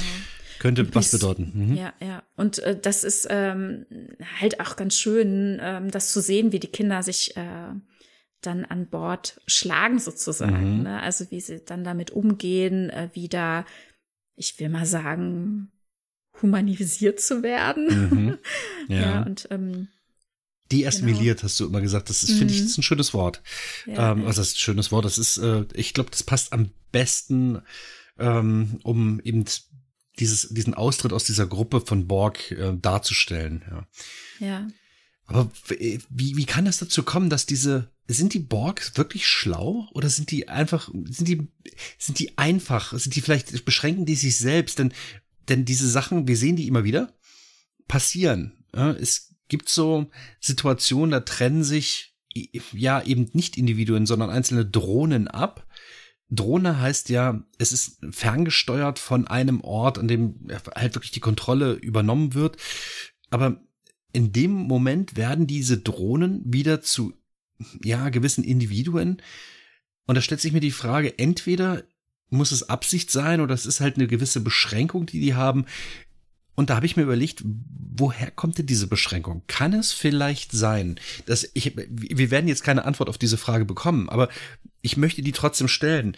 Kann es vielleicht sein, dass es eine gewisse, ja, um Drohne zu sein oder effektiv eine Drohne zu sein, eine gewisse Empfangsreichweite geben muss. Und wenn man sich weit vom eigentlichen Kollektiv entfernt, wenn sich beispielsweise ein ganzer Kubus mit äh, hunderttausenden Drohnen, also ich sag jetzt mal 50.000 Drohnen in einem Borg-Kubus, begeben sich weit weg vom, vom restlichen Kollektiv. Sind die dann abgeschnitten und diese 50.000 hm. sind ein eigenes kleines Kollektiv? wie so ein kleiner Teil ja. von Ame Ameisenhügel, der abgetragen und woanders aufgebaut also wird. Also so wird es uns erzählt, ja. ja. Und die arbeiten dann daran, wieder zum Beispiel zurückzukommen mhm. oder halt irgendwie den, den sinnvollsten Kontakt wohin auch immer wieder herzustellen. Zum Beispiel, als sie ins Jahr 2063 in First Contact fliegen ne, und äh, die Sphäre zerstört wird, ähm, okkupieren sie die Enterprise und mhm. versuchen den Deflektor, das Deflektorschild so umzubauen, dass sie den jetzt lebenden Borg im Delta-Quadranten eine Nachricht schicken können. Ne? Also sie versuchen halt alles wieder Kontakt mhm. herzustellen.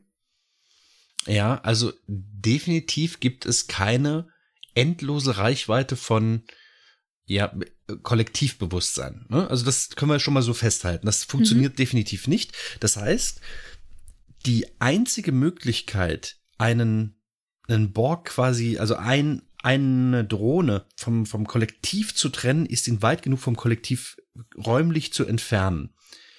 Da bleibt er halt immer noch eine Borg-Drohne, die aber quasi in ihrem eigenen Verstand gefangen ist. Ne? Als naja, Drohne kommt auf an, wie stark es assimiliert. Und dieser, dieser Sender quasi, der muss äh, entfernt werden. Ne? Also ja, das genau. haben sie zum Beispiel bei Seven of Nine ja direkt dann gemacht. Mhm, richtig, nur ähm, wenn der Senderempfänger nichts mehr empfängt, weil er einfach zu weit weg ist, dann spielt es im Prinzip keine Rolle, ob der erstmal da ist. Also jetzt in diesem äh, Moment, wo er, wo diese, wo diese Drohne da entfernt wird. Also das ist halt wirklich nur für mein Verständnis nochmal aufgearbeitet. Wenn Drohnen dicht beieinander sind, ist das das Kollektiv und es mag andere Kollektive geben, die zwar zum, zur selben Gruppe gehören, aber eben zeitweise getrennt sind. Und wenn die dann wieder zurückreisen, schließen sie sich wieder diesem Kollektiv an, hm. übertragen diese ganzen Informationen, die sie wissen und lernen dadurch. Und das würde halt halt dann sortieren sie sich auch wieder neu genau. zusammen und so ja. gehen dann die Bezeichnungen auch wieder rund. Ne? Also in dem Moment, ich habe ja dann auf, ich sag mal, auf jedem Kubus quasi ein Eins von Mhm. Ne, so und so viel der Untereinheit von so und so viel mhm. und die ganzen Nummern, die werden ja dann auch wieder neu sortiert. Also in dem Moment, wo ich mich in einer neuen Gruppe mhm. befinde, mhm. kriege ich wieder eine neue Position innerhalb dieser Gruppe und damit eine mhm. neue Na Nummer, einen neuen Namen. Ne? Ja.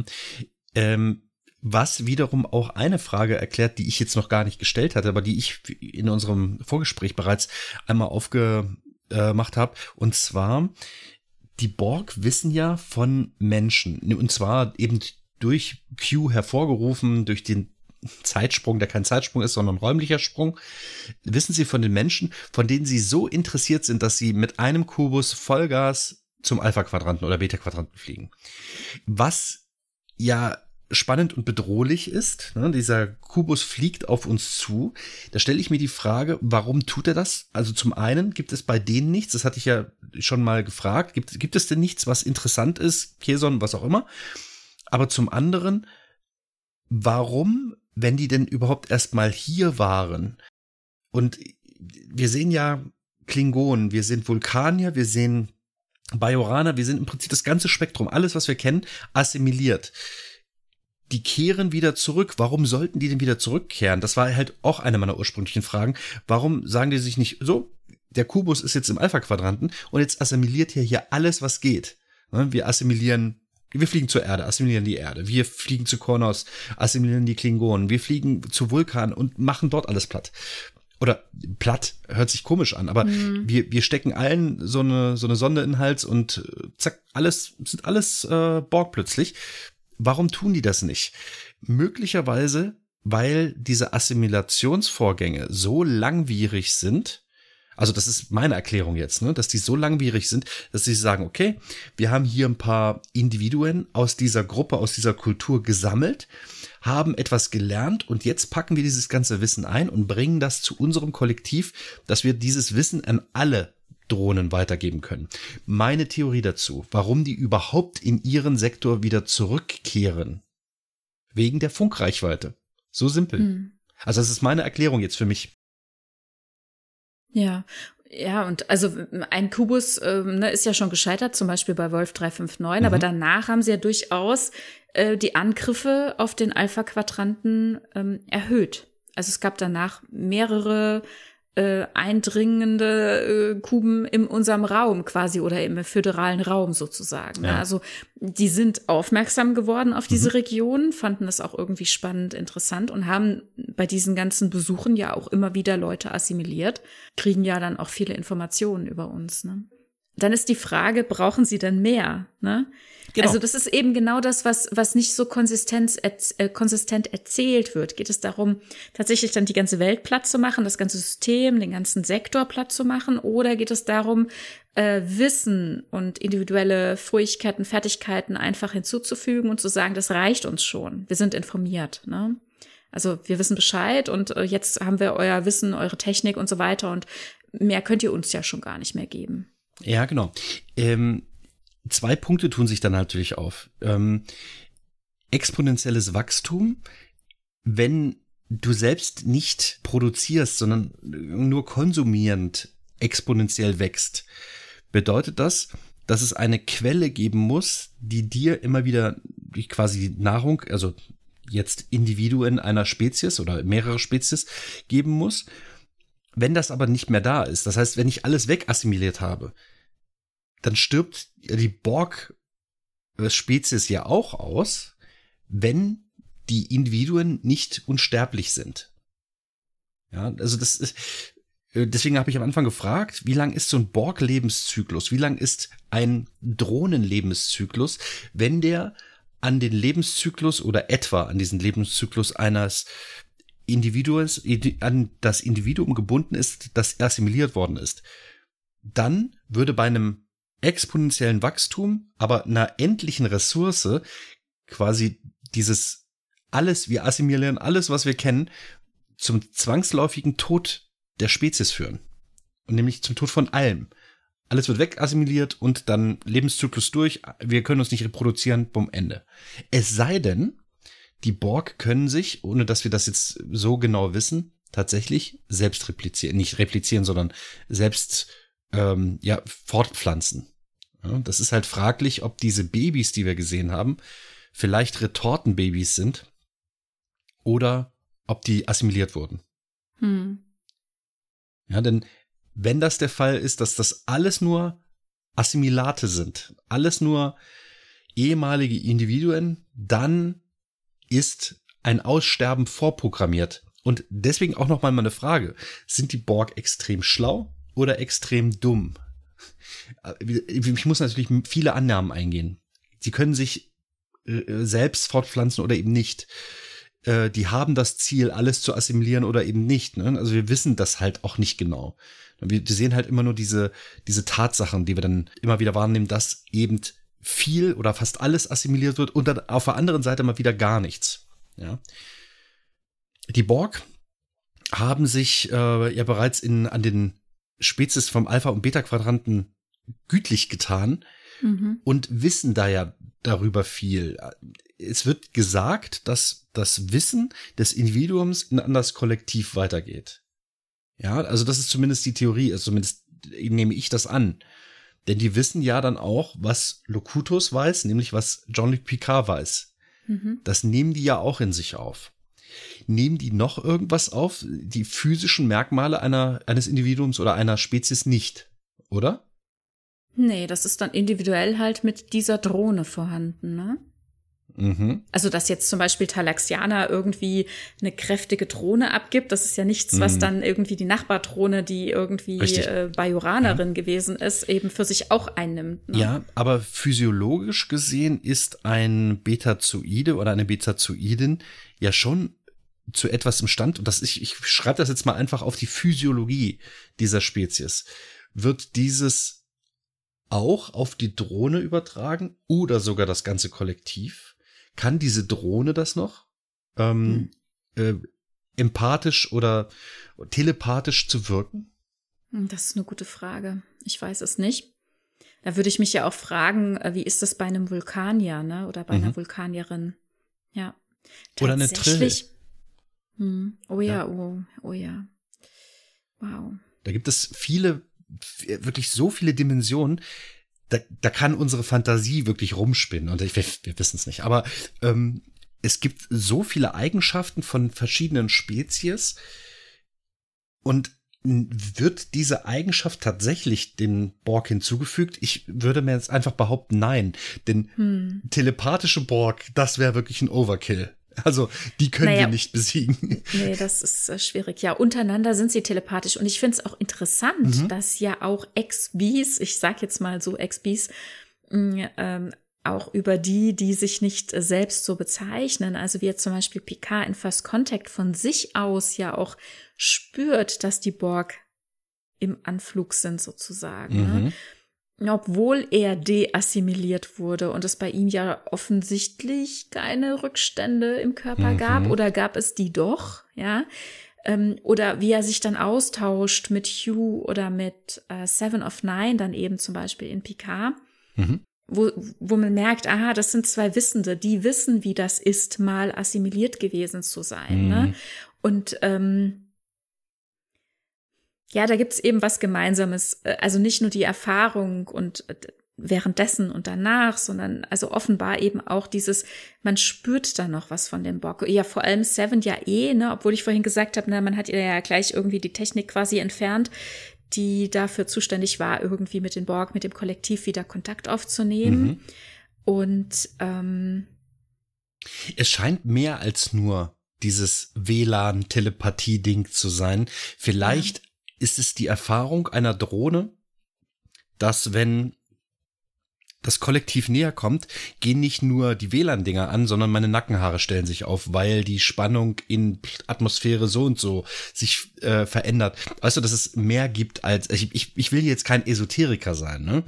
Aber vielleicht gibt es irgendwelche Kleinigkeiten, ähm, äh, plötzlich äh, verkriechen sich die die Schaben in in den in den in weißt du und das nehmen die wahr und das haben die mhm. vorher immer wahrgenommen und jetzt sehen sie es, nehmen sie es auch wahr, aber nicht als die Schaben rennen weg, sondern ähm, das war immer meine Information, alles klar, das Kollektiv ist nah. Also Spinnerei jetzt von mir, aber für, ja, ja. möglicherweise gibt es mehr Anzeichen naja, so, als nur so das. So wollen sie es uns ja irgendwie erzählen. Ne? Mhm, genau. Irgendwas genau. ist da ja quasi in der Luft, ja. Hm.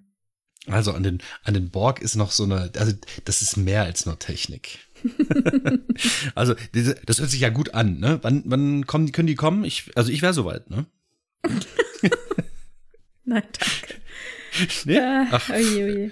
Nein, also die, die Versuche der Gegenwehr, da hatten wir es vorhin ja schon. Ne? Also hier die mhm. äh, in das Vinculum, die ja explizit eben ein Virus äh, ausgesetzt hatten, was ja für diesen einen Kubus gut funktioniert hatte zumindest. Ne? Dann Egypts Eltern, die Prunali, die ähm, sich da wehren wollten, die ja auch erfolgreich waren, insofern, mhm. dass dieser Kubus dann ähm, ja äh, unbemannt war quasi, dass nur die Kinder übrig geblieben sind. Mhm. Bei Hugh hatte man das ja in TNG auch geplant, ihm was mitzugeben, dass ja, er dann stimmt. den kompletten Kubus oder möglichst das ganze Kollektiv äh, infiziert. Man ist dann dann davon abgekommen, als Picard gemerkt hat, dass er eine Individualität entwickelt hat und man hat das dann so weiter gesponnen in äh, TNG in dieser Doppelfolge mit Lore, dass quasi diese Individualität ansteckend war. Ne? Also Anfang siebte Staffel, äh, Angriff der Borg Teil 1 und 2, dass quasi diese Individualität äh, um sich gegriffen hat und sie Schlimm. dann deswegen so führerlos, äh, führungslos, ja. äh, planlos quasi waren und, und Lore an, an ihnen leichtes Spiel hatte. Ne? Mhm. Hm. Ja, ja, also, also es widerspricht sich, es widerspricht sich natürlich mit, ähm, mit mit all anderen Fakten. Also eigentlich, also alles zusammengenommen, wenn man alles mal auf einen Tisch kippt, mhm. kann ich sagen, es passt halt alles nicht so richtig zusammen. Und dann, wenn dann die Borg wie noch ins Spiel kommt, wir haben jetzt einfach, wir haben ja so neutral über sie gesprochen, aber ich muss sagen, die ruiniert das Ganze halt mhm. nochmal so richtig, ne? Also im Film ist es vielleicht ja. ein schöner Effekt. Ja. Und da stört sie mich auch nicht, aber da bleibt sie halt auch noch so mysteriös. Ne? Ja, aber in dem Moment, wo Voyager dann um die Ecke kommt und versucht, das Ganze dann nochmal sehr, sehr mhm. zu konkretisieren und vor allem sie, sie als, äh, als Individuum so herauszuschreiben, mhm äh, aus diesem Kollektiv heraus, ne? Und dann wird sie plötzlich so geifernd, also sie entwickelt so richtig eine Feindschaft gegenüber Janeway mhm. und das ist einfach überhaupt nicht mehr Borg, also ja. scheinbar nicht mehr Borg. Ja, das hört sich so an, als wenn das die große Stärke wäre, da jetzt nochmal ein Individuum rauszuschneiden. Nein, das ist die Schwäche der Borg. Die, die Stärke der Borg war ja, dass alle alles immer ja. wissen und alle austauschbar sind und total, es ist egal, dann zerstör doch diesen einen Kubus, wir kommen mit zehn weiteren. Ja, und, und das lernst du aber auch ja. nur aufgrund der Handlung, denn sie haben mit uns ja nicht gesprochen. Sie hatten kein Gesicht, sie waren total gruselig, ja. sie sind angeflogen wie so ein Schwarm, ne? Und es wird auch in, in Star Trek gesagt, es ist quasi wie so ein etwas, das über einen kommt. Es ist eine Naturgewalt, eine, mhm. eine, eine Katastrophe, eine Insektenplage, genau. ja. Und plötzlich bekommt äh, mit der Queen das Ganze ein Gesicht und auch so ein Charakter und so ja. Wesenszüge mit individuellen Zielen und Absichten und, und Schwächen. Ja, ja eben und, und so persönlichen Interessen und, und Feindschaften. Und das macht das Ganze absurd. Ja, ja finde ich auch. Also ich konnte eigentlich ganz gut mit dieser Queen leben und das war halt ein weiterer Aspekt. Aber wenn man sich das halt, wie du es eben jetzt auch gerade sagtest, wenn man sich das alles vorstellt, was dort passiert, wie denn die Eigenschaften der Borg sind, dann verliert das durch dieses Individuum, was ja überhaupt nicht in dieses Kollektiv passt, überhaupt nicht. Diese Abspaltung einer Person im, mit dem Ziel, alle Personen einzu. Das, das ergibt überhaupt keinen ja, Sinn. Ja, und das, mm. das, ist leider das, das, das Blöde gut, für mich. Man kann natürlich denken, dass die das halt sonst nicht hinkriegen würden, dass es irgendwie nicht. doch ein, ein, ein Strippenzieher geben muss, jemand, wo alle Fäden zusammenlaufen, alle Gedanken zusammenlaufen und die Entscheidung getroffen werden. Ja, aber muss. doch nicht, aber doch nicht in einer Person. Mhm. Weißt du, wenn das, wenn das ein, ein ein Bewusstseinskern wäre, der aber irgendwie nicht lokalisierbar ist irgendwie So war es ja vorher, ne? dass sie ja, quasi genau. alle zusammen in ihrem gemeinsamen genau. Bewusstsein die Entscheidung treffen, machen wir das oder machen wir das, ne? Genau. Oder so. Was mal für Optionen, jeder schmeißt es rein und dann wird geguckt, aha, das ist das Beste, das ist effizient oder so, ne?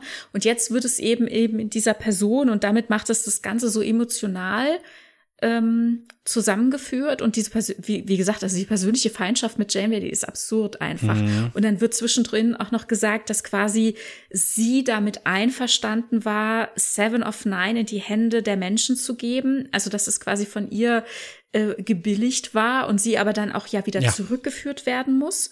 Und Seven dann eben damit dann strugglen muss oder damit dann für sich kämpfen muss, rette ich die Voyager und kehre ich zurück?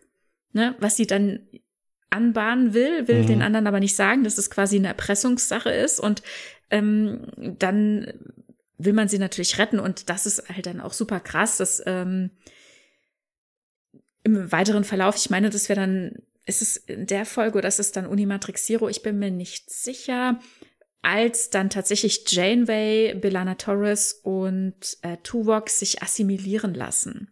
Und da gehen sie dann meiner Meinung nach auch auch nochmal einen Schritt mhm. zu weit. Also die mhm, werden dann mhm. richtig assimiliert. Man sieht dann, ne, also sie sind komplett Bock, keine Haare, einmal blasse Haut und äh, laufen da rum. Und sie haben sich halt vorher eigentlich quasi mh, hm, vorbereitet, dass sie aber dennoch ihr eigenes Bewusstsein, ihren Willen behalten. Aber Tuvok übermannt es halt trotzdem.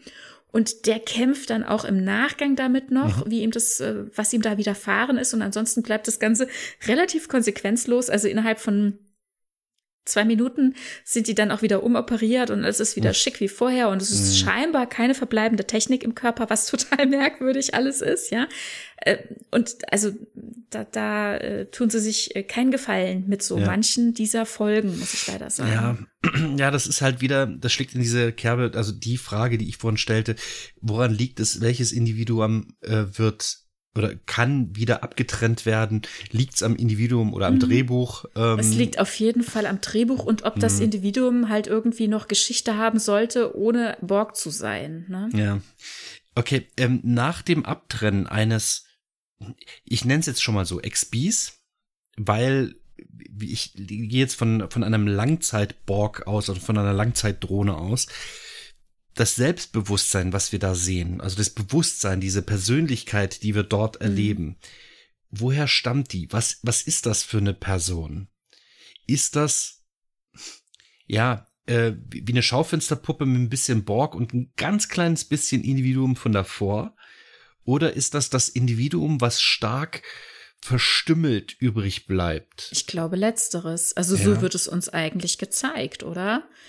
Also mhm. je nachdem, wie man damit umgeht. Also Seven hat ihre Art und Weise damit umzugehen. Ne? In der dritten Staffel sehen wir in Kooperative, ähm, wie ähm, Chakoti von denen gerettet wird. Das sind auch Borg, also ehemalige Borg, die sich da eben in einer Kooperative zusammengetan haben und die sich auch tatsächlich untereinander auch noch verlinkt halten, um dort eben zu überleben. Also ein kleines Kollektiv. Ist ein kleines Kollektiv, ja. Ja. Sind das schon XBs oder sind das noch Borgs? Borg. Sie sind keine Borg mehr. Gut, also jetzt ganz streng genommen mit dem XBs, da müssen wir vielleicht noch mal ein bisschen differenzieren. Ne? Also wenn sich eine Gruppe, also jetzt würde ich tatsächlich noch mal nachdenken wollen. Ähm, also spätestens dann, wenn man rausgeht aus dem Kollektiv, dann spätestens dann würde ich jetzt hier von der Kulturgemeinschaft sprechen. Ne? Also das, was sich da auf dem mhm. Kubus quasi gebildet hat, diese Gesellschaft, die sich explizit für sich selbst die Bezeichnung gegeben hat, XBs, weil sie das Artefakt meinst du? Du meinst bei dem, Picard. Mhm. Ja, bei okay. Picard auf dem Artefakt, also dieser mhm. ehemalige ähm, Kubus, der mhm. äh, im romulanischen Raum äh, gestrandet ist. Über die genauen Umstände sind wir ja nicht so richtig informiert.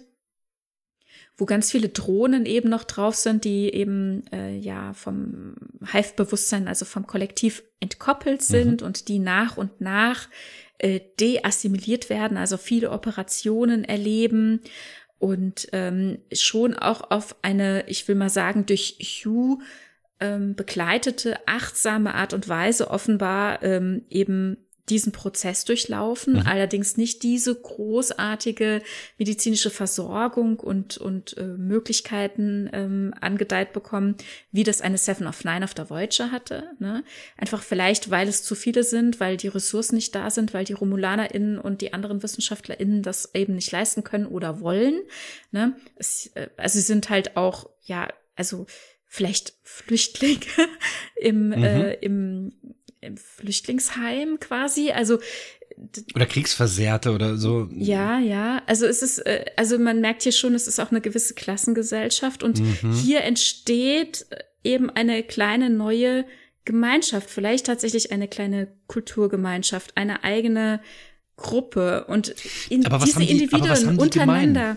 Was ja, eben, das, das wollte ich sagen. Diese mhm, Individuen ja, okay. untereinander vereint mehr der Aspekt, mal assimiliert gewesen zu sein ja. durch dieses Trauma, durch diesen Übergriff, diese Entführung und den Gewaltakt der mhm. Assimilation mhm. gegangen zu sein und auch wahrscheinlich ja auch das Wissen, was sie alles wiederum anderen angetan haben und diesen Schmerz, auch bestimmt sehr großen körperlichen Schmerz, jetzt bei diesem Operieren, bei dem Deassimilieren, bei dem sich wiederfinden als mhm. Individuum, ähm, und auch, also ich meine, wir sehen auch diese Szene, ich finde die sehr eindrücklich, ähm, als jemand ähm, im Gesicht äh, was gemacht bekommt und mhm. kann dann im Spiegel gucken und sieht dann halt erstmals Eine wieder Narbe, ne? Mhm. Äh, ja die Narben aber natürlich, Fleisch, aber halt eben zurückgegebene, also ein wieder eingesetztes mhm. Auge, ja, ja. ne, mhm. eine gewisse Natürlichkeit eben wieder eine, also wenn es jetzt ein Mensch gewesen ist oder wäre, ich mhm. bin mir nicht sicher, wer es war, äh, würde ich sagen wieder eine zurückgefundene Menschlichkeit, ne, also wieder mehr bei sich zu sein, ne? Und das, das finde ich sehr eindrücklich und achtsam, mhm. wie das da mhm. gemacht wurde. Und das soll ja aber auch genauso sein, weil Picard ist ja gerade eben auf den Kubus gebeamt und sieht diese Szenen eben auch. Und hier wird ihm bewusst auch, wie er, wo er sich hier gerade befindet, auch für sich individuell, mhm. ja. Und Im Prinzip gehört er zu denen. Er ist auch so jemand, genau, ja. auch wenn er sich nicht jetzt explizit als Teil dieser Gemeinschaft mhm. benennt, eben weil die sich eben selbst bezeichnet haben als XBs. Und deswegen ist es schon schwierig. Also einerseits natürlich sind alle, die aus dem Kollektiv gekommen sind, vielleicht irgendwo XBs, aber wenn sie sich nicht als solche bezeichnen, ist es halt die Frage. Ne? Jetzt wissen wir leider ja auch, dass am Ende sehr, sehr viele, wie viele nicht alle sterben von dieser Gemeinschaft? Ähm, naja, nicht die, die alle. noch nicht, die, die noch nicht äh, deassimiliert sind, sterben, glaube ich, alle. Also alle, die noch Drohnen sind. Oder die im Alkoven standen zu dem ja, Zeitpunkt, genau. ne? die werden in den Raum rausgeblasen. Richtig. Ja. ja. Na gut, ähm, ja, also ich, ich fand das, ich fand das wirklich sehr eindrücklich, äh, wie mhm. quasi hier und also hier würde ich tatsächlich von einer kleinen, ja, vielleicht Kulturgemeinschaft, also sprechen. Mhm. Also für mich ist das ja aber hat. auch noch so, ja genau.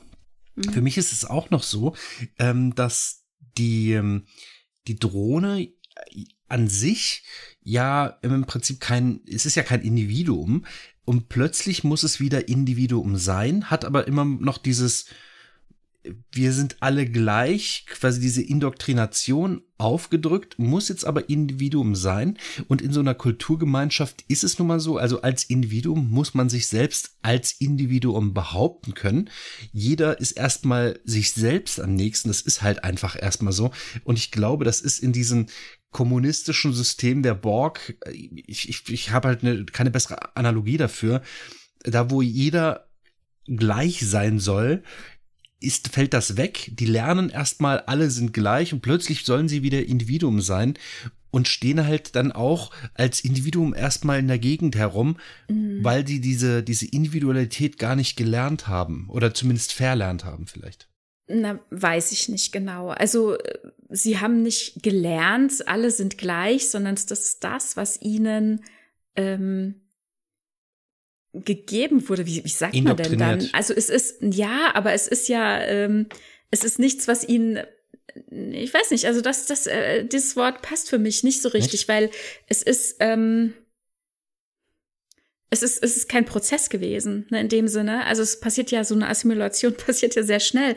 Und diese mhm. Verbindung, die da passiert, ne, das ist ja eigentlich technisch, ne? Also da ist quasi ein Schalter umge, mhm. umgelegt und dann bist du einfach Teil des Ganzen. Und da hast du ja eigentlich keine Chance mehr, irgendwie dagegen irgendwas zu machen. Während dem mhm. zwar ein Picard ähm, sagte, ja, ich wurde nur so leicht assimiliert, dass ich da noch irgendwie quasi Borg, Borg Light.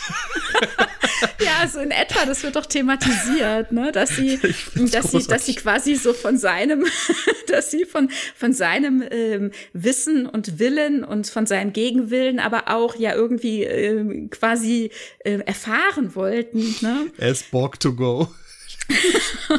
so Nein. Oh okay. Ja, ich meine, wir sprechen von, von einem Gewaltakt, ne? Also, ja, das Ist, äh, dass ich lache, ist eigentlich wirklich unangebracht, denn ähm, wir sprechen hier von im Prinzip Vergewaltigung. Ähm, das, das Entreißen von, von jeglicher Entscheidungsmacht und quasi Umformung in eine Marionette. Und das ist halt schon so wahnsinnig übergriffig, dass ich gar nicht, ich persönlich kann nicht unterscheiden, was Picard nicht oder was Picard angetan wurde oder eben nicht angetan wurde im Vergleich zu allen anderen. Für mich ist das dasselbe, derselbe Prozess. Mhm wahnsinnige körperliche und emotionale oder, oder persönliche Vergewaltigung. Ja, das, das denke ich tatsächlich, das wird schon das Gleiche sein jeweils, ja. Ähm, aber ich meine, weil du sagst, äh, indoktriniert, das hört sich für mich so an, als ob es äh, irgendwie, also für mich ist das mehr als das ähm, und anders als das äh, es ist und die, die, das ist jetzt auch kein Stockholm-Syndrom, was die erleben, sondern mhm. die haben halt auch einfach gar keine Wahl. Das also das ist wie ein Schalter, der umgelegt ist, die Lampe brennt, ja. Und wenn dann das wieder abgeschaltet wird, dann kommt eben das Bewusstsein, das Individuelle wieder zurück und du sagtest eben, ja, dann muss ich plötzlich wieder individuell sein. Na ja, okay, eine Seven haben wir gesehen, wie hart das für die war, mhm. ja. Bei einem Hugh haben wir gesehen, wie diffus er sich da so reingearbeitet mhm. hat. Wir wissen über Hugh übrigens auch überhaupt nichts. Wie alt war der bei seiner Assimilation? Ja. Woher kommt der? Was ist der denn für eine Spezies? Wie hieß der denn eigentlich? Ne? Das sind alles Sachen, die interessieren offenbar überhaupt niemand. Finde ich sehr, sehr interessant. Er selbst thematisiert es ja zum Beispiel im PK auch nicht. Er nennt sich weiterhin Hugh.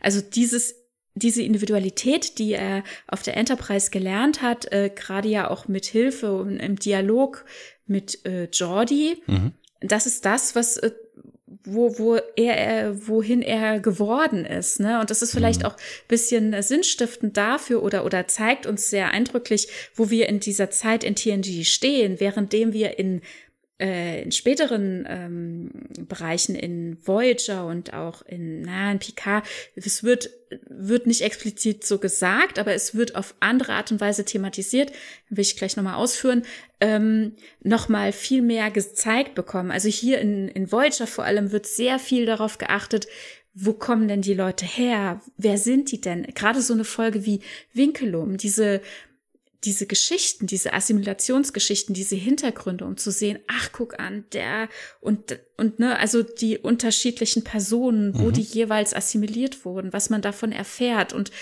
was für Ängste die hatten, das Mädchen, das nach seiner Mutter schreit, ähm, der Ferengi, der womöglich im Vorbeiflug assimiliert wurde, der Klingone, wer weiß wo, ja, der Sohn von und so weiter. Und da, da ist so viel, ne? Wir, wir können uns so viel vorstellen, wie die gelebt haben. Und das kriegen wir ja gezeigt. Und von Hugh kriegen wir gar nichts, nicht ein mhm. Funken, ja.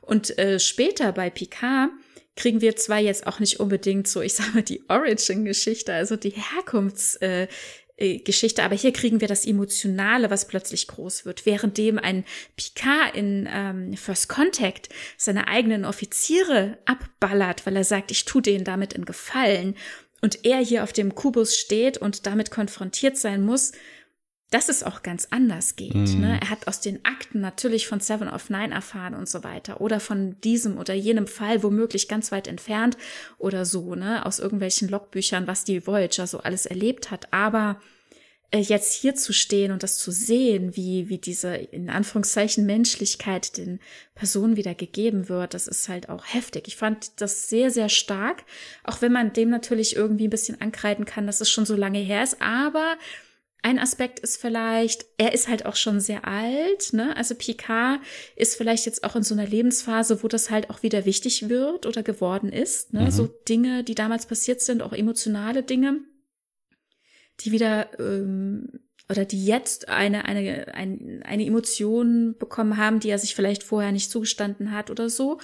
Und das jetzt hier so zu erleben, das fand ich unglaublich stark, ihn, ihn zu sehen, wie er auf den Kubus kommt, wie ihn das übermannt, wie der erst, dieses erste Treffen mit Hugh war und wie Hugh ihm diese Umgebung zeigt, die er da auch ja mitgestaltet hat, die er geschaffen hat und was den Personen da angedeiht. Ne?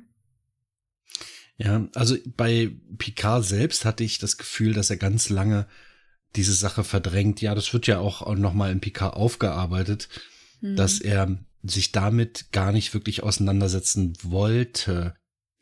Also ich meine, das ist ja richtig, das ist ja kein so großer Teil von Picard selbst gewesen. Das waren ja, wie genau. lange ist er, wie lange ist er Borg gewesen? Ein paar Tage? Ich weiß Man es weiß jetzt ehrlich genau, ne? gesagt ne? nicht. Ja. Also es war halt, es ist immer das Problem beim Staffelübersprung. ja, stimmt. Wir müssten mal in die Sternzeiten gucken. Mhm. Ich weiß es immer nicht ja. so genau, ja. Aber es waren halt keine Wochen, Monate oder so. Ne? Also ja, so, maximal Wochen. Also wenige, vielleicht wenige Wochen. Ja.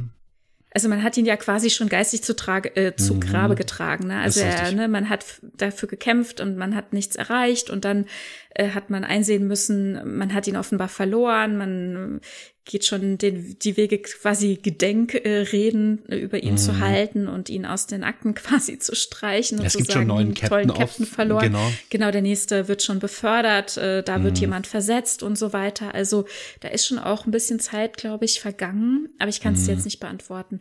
Aber natürlich, und das finde ich eben auch ein Punkt, ähm, ist der große Unterschied natürlich, Picard ist einer der wenigen, die wir sehen, die tatsächlich in ihr Leben zurückgekehrt mhm. sind.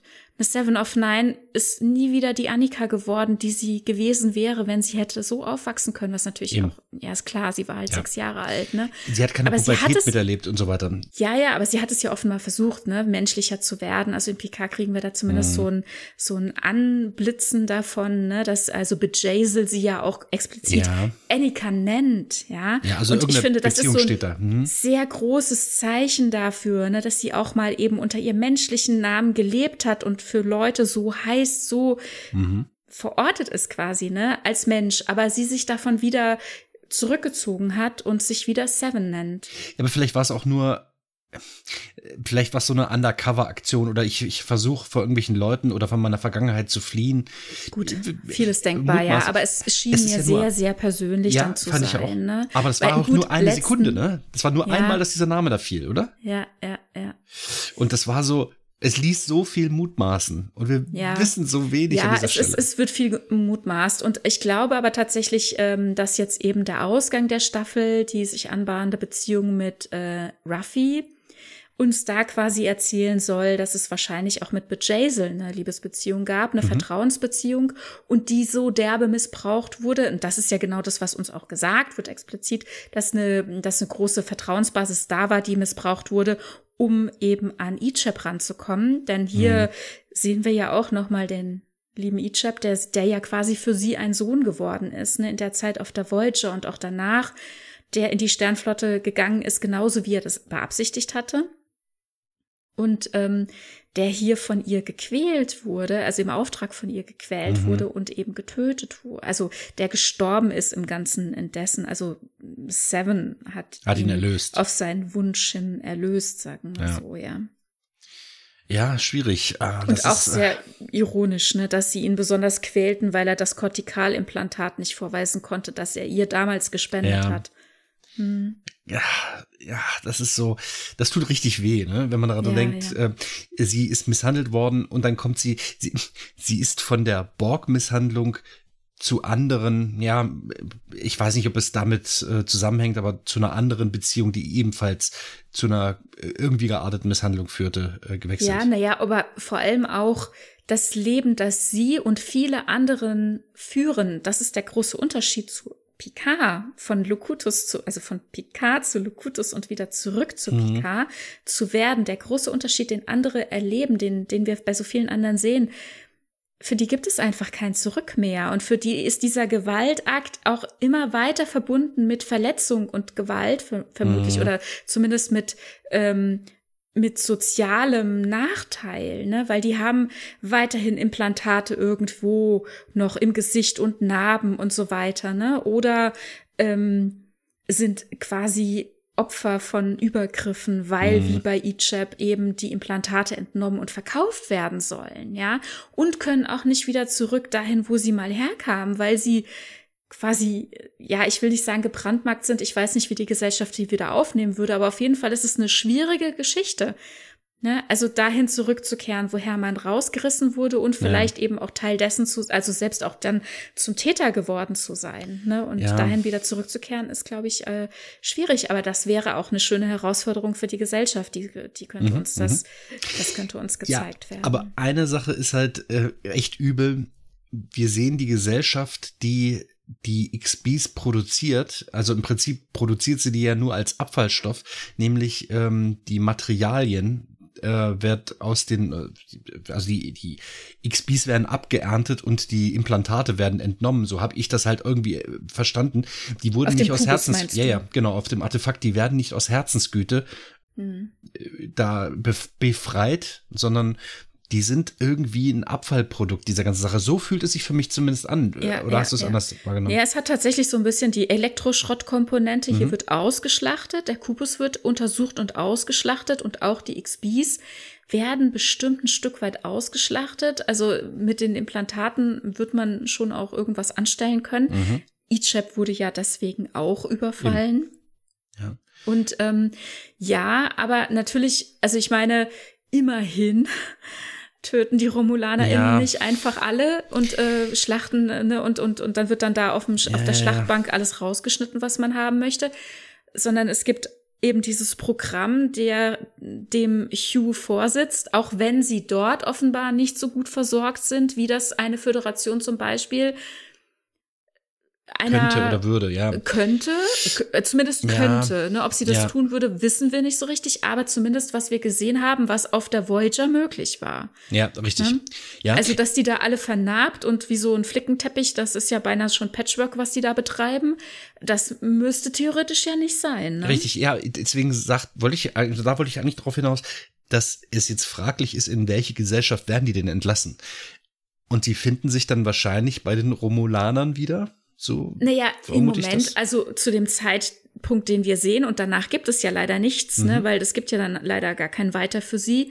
Ähm, in dem Moment, wo wir da stehen, sind sie in keine Gesellschaft entlassen worden. Sie leben als XBs auf dem Kubus. Mhm. Ja, und sind auch noch immer im Prozess. Manche sind weiter als andere, aber wohin es mal für sie gehen würde in Jahren, ne, in x Jahren, was auch immer, das ist ja komplett offen, meiner Meinung nach. Also ja. wird uns nicht, zumindest nicht erzählt. Ne? Es ist nicht klar, wohin es gehen wird, aber da, so weit kommt es ja nie. Ja, okay, jetzt ist dieser eine Kubus gestrandet. Der, also gestrandet ist eigentlich schon irgendwie das richtige Wort. Er liegt halt da, es passiert nicht mehr viel. Die, die, die ehemaligen Drohnen sind orientierungslos und stehen da rum ähm, also oder die erhalten sich zumindest selber, denn die ja, überleben ja, ja, noch so weit. Mhm. Jetzt ist halt meine Frage, betrifft das nur dieses eine Artefakt, nur diesen einen Kubus? Das heißt, die Frage hattest du ja auch schon gestellt, betrifft das alle? Und wenn das alle betrifft, wäre meine Frage mal, wie sieht das denn auf einem anderen Kubus aus? Mhm. Entwickeln die auch ganz allein eine ja, eine, eine, eine Gesellschaft oder irgendwas, was in diesem gleich kommt oder nahe kommt. Das wäre mal spannend zu sehen. Ja, Sehen wir nicht, aber, aber in meiner Fantasie passiert das. Es gibt ja nicht nur diesen einen Kubus, sondern ganz viele. Ja.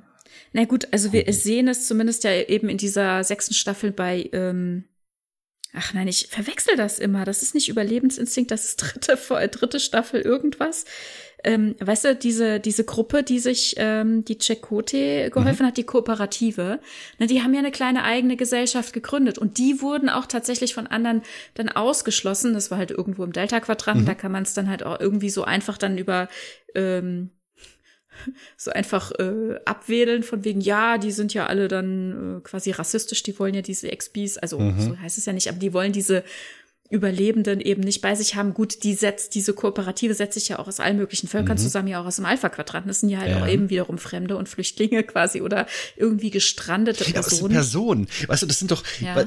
also wenn, wenn das in einer Gesellschaft passiert, die absolut xenophob ist, kann ich das irgendwie verstehen. Das heißt, wenn im Delta-Quadranten alle Völker total xenophob sind, ja, okay, kann ich ja, irgendwie aber, nachvollziehen. Äh aber, ja, guck aber, mal ins Mittelmeer. Ja, okay, okay. Aber das ist ja das, was ich meine, ne? Da spielt mhm. das halt überhaupt keine Rolle.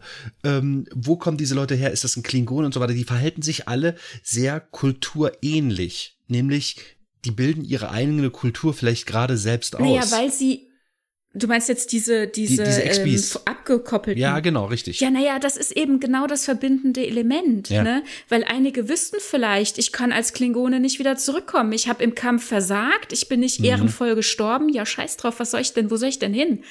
So. Mhm. Aber das trifft ja auf einen Vulkan ja nicht unbedingt zu, auf einen Menschen ja auch nicht.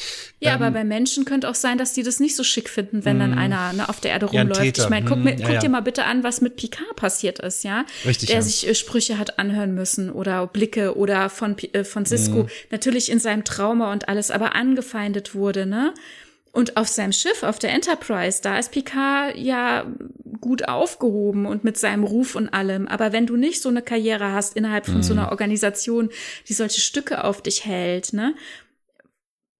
Also kehr mal zurück auch auf ja, die Erde. Okay, ich weiß okay, nicht, okay. wie das wäre. Ja, ich glaube, das ist schwierig. Das macht, ich glaube, das macht ein größeres Fass auf, als was ich äh, anfangs dachte. Nee, aber, aber tatsächlich glaube ich, deswegen ist, ist es so verständlich, dass die Leute sich dann eher bei sich, also ich meine, die haben auch gar keine andere Wahl. Jetzt hier diese Kooperativsleute, ne, die sind da gestrandet mhm. irgendwo. Mhm. JWD, manche kommen, also die kommen ja aus allen möglichen Ecken der, der ähm, Quadranten. der Milchstraße, ja, ja, nicht genau. nur des Quadranten. Mm, Jetzt sind ja auch ja. Alpha-Quadranten-Leute von Wolf 359 ja, oder so dabei, ja. Und die sitzen jetzt Krass. irgendwo im Delta-Quadranten. Wo sollen die denn hin? Mm. Ne? Und, und vielleicht gibt's da jemand, der vielleicht um die Ecke ursprünglich mehr herkommt. Vielleicht hat er es auch probiert, heimzugehen, aber, mh, mm, ne? Weiß ich nicht. Vielleicht mhm. der ein oder andere schafft es vielleicht auch, aber es wird halt immer irgendwie Leute geben, die bleiben Außenseiter. Die sind ja auch vernarbt, haben ihre Probleme, Geschichten, ne? Und also die Frau, die sich da quasi dann ähm, Chakoti nähert, das muss ja dann noch immer so eine Beziehungsdings irgendwie aufgebaut werden und äh, die sich ähm, die sich ihm halt auch zeigt, ne? Das ist diejenige, die halt auch noch am in Anführungszeichen besten aussieht, insofern, dass sie halt, äh, ne? Und die haben halt, ich sag mal so zusammengelegt, dass sie halt auch die Herzeigsbarste ist. Die anderen haben halt ja. sonst wo irgendwelche. Verschachert, ja. Hm, okay, mhm. verstehe. Ah, das ist, ah, das ist schwierig. Weißt du, das ist immer noch schwierig. Was, ich verstehe natürlich, wir sind visuelle Personen und ähm, wir nehmen andere Personen als allererstes, egal was ist, wenn wir die halt wirklich sehen, natürlich erstmal visuell wahr. Ähm, betrifft mich genauso wie fast jede andere Person und ja. ähm, ich verstehe das, dass man sich ein Bild versucht zu machen und das passiert halt relativ flott.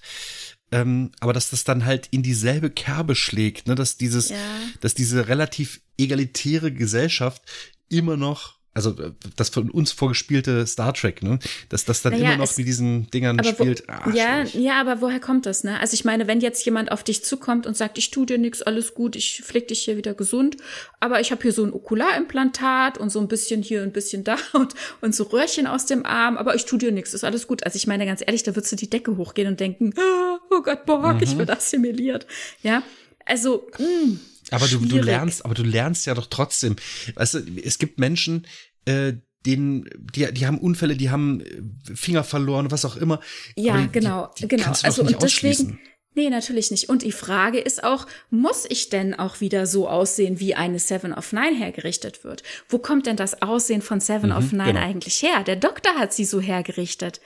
Ne, also es gibt mit Sicherheit natürlich Merkmale, körperliche Merkmale wie ihre Körpergröße oder äh, ihr, ihren mhm. Körper an sich, ja, ja, den sie quasi mitgebracht hat. Aber dass, dass er sie so hergerichtet hat, wie sie jetzt aussieht, das ist ja seine Entscheidung mhm. gewesen. Oder ist es nicht letzten Endes die Entscheidung eines Dr. Zimmermans gewesen, der ihn wiederum programmiert mhm. hat, der selbst ja auch oh, seine ja, Hologramme sehr, sehr ja. äh, ne, sexy Assistentin programmiert mhm. hat, ja.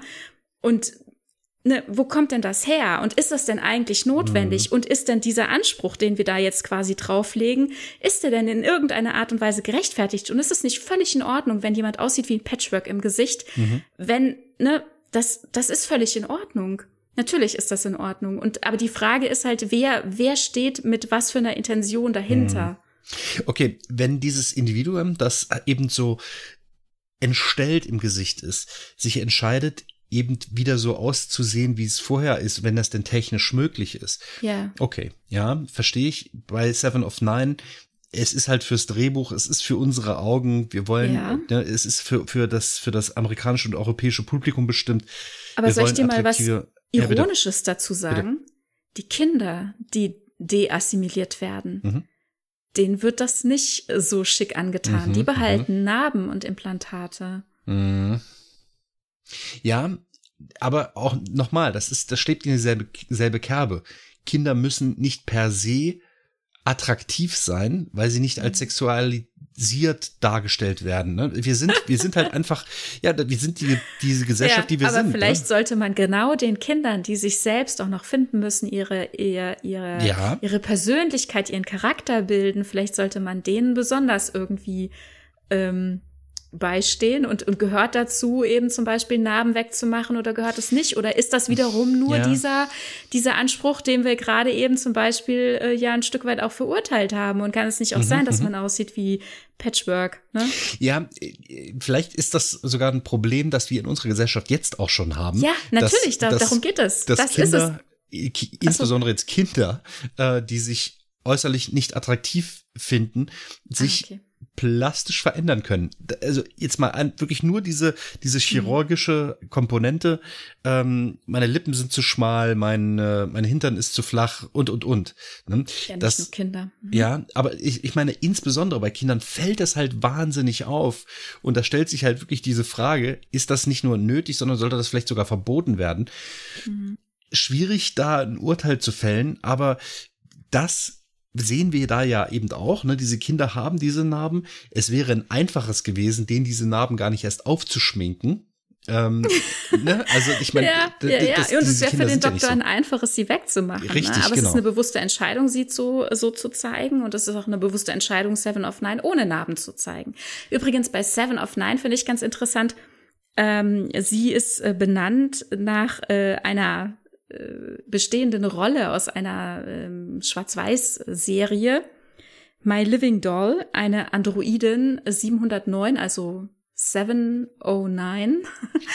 ne? Ah, okay. Also sexy Puppe, ähm, ne, wir wissen Verstehe. Bescheid. Ja, okay. Mhm. Ja, also das, es fällt natürlich auf, ne? Sie hat halt immer ähm, diese hautengen Klamotten an. Ne? Mhm. Also das ist, die läuft ja immer in einem, in einem langärmlichen so Badeanzug rum.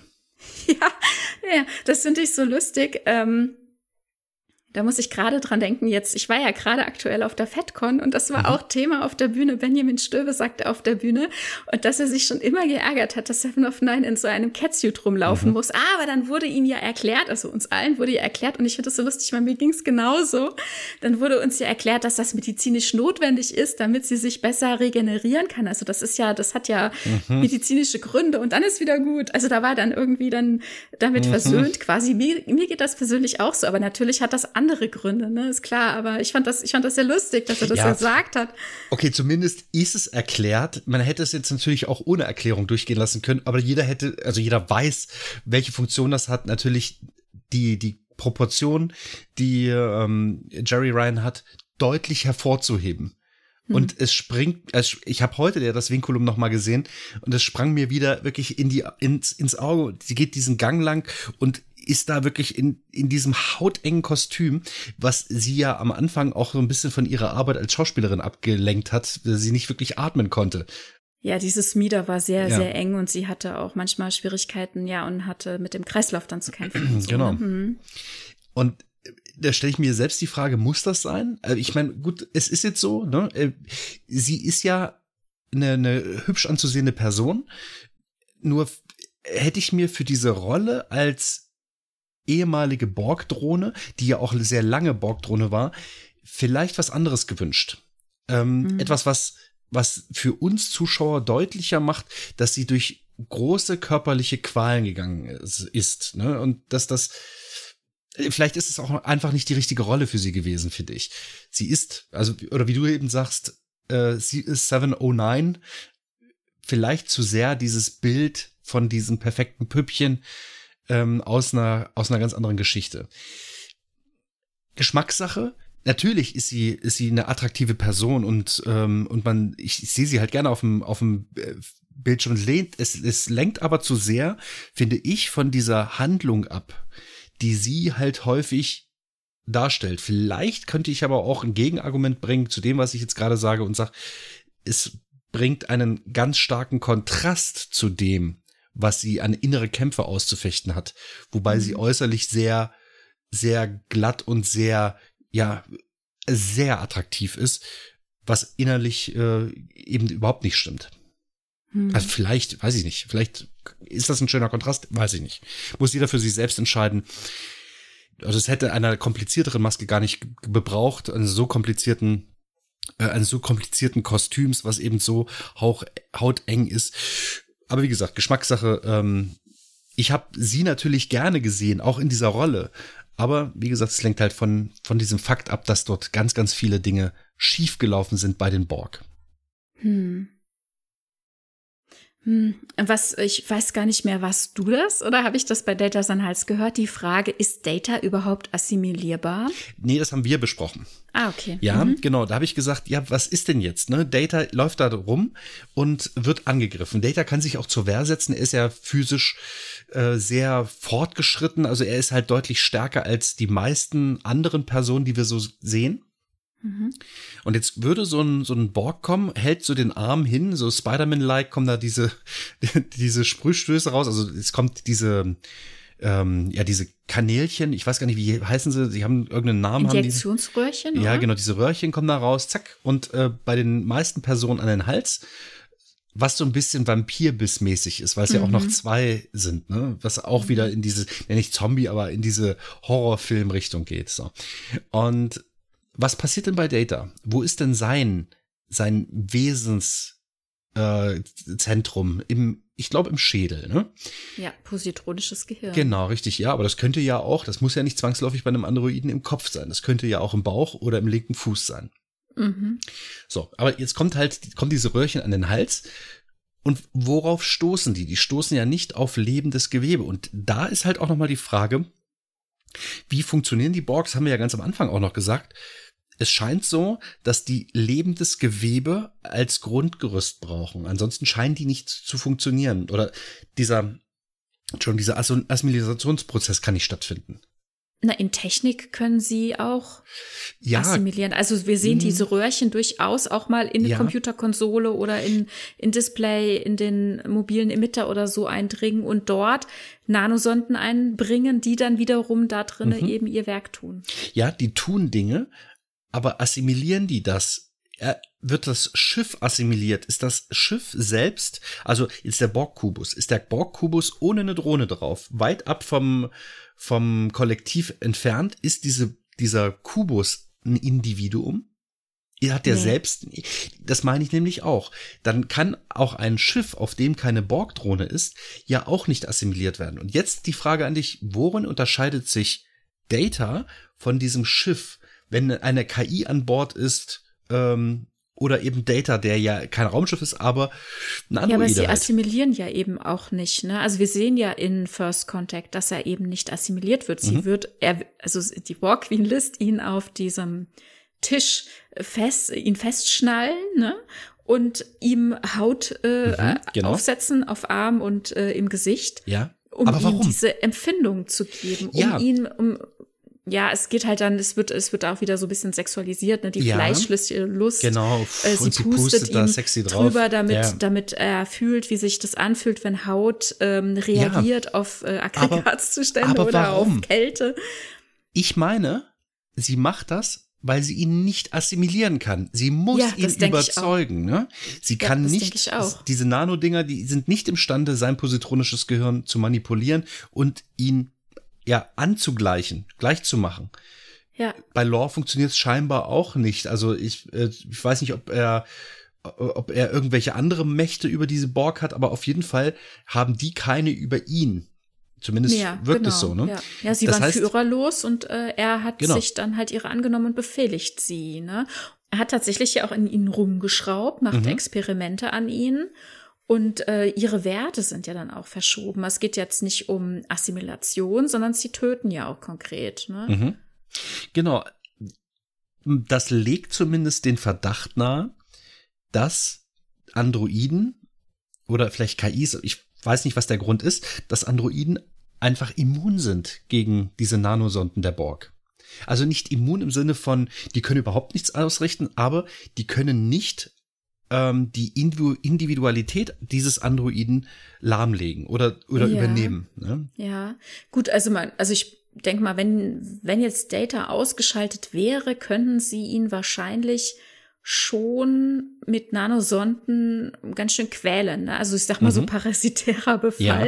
Ne, wenn ich jetzt überlege, ähm, wenn sie irgendwo in einen, äh, auf ein Schiff kommen, ist jetzt, sei es jetzt die Enterprise D oder sei es die NX01, mhm. die Folge, die ich gesehen habe, sie haben sich sofort auch im System ausgebreitet. Ne? Also sofort ähm, werden äh, neue Bahnen verknüpft, äh, mhm.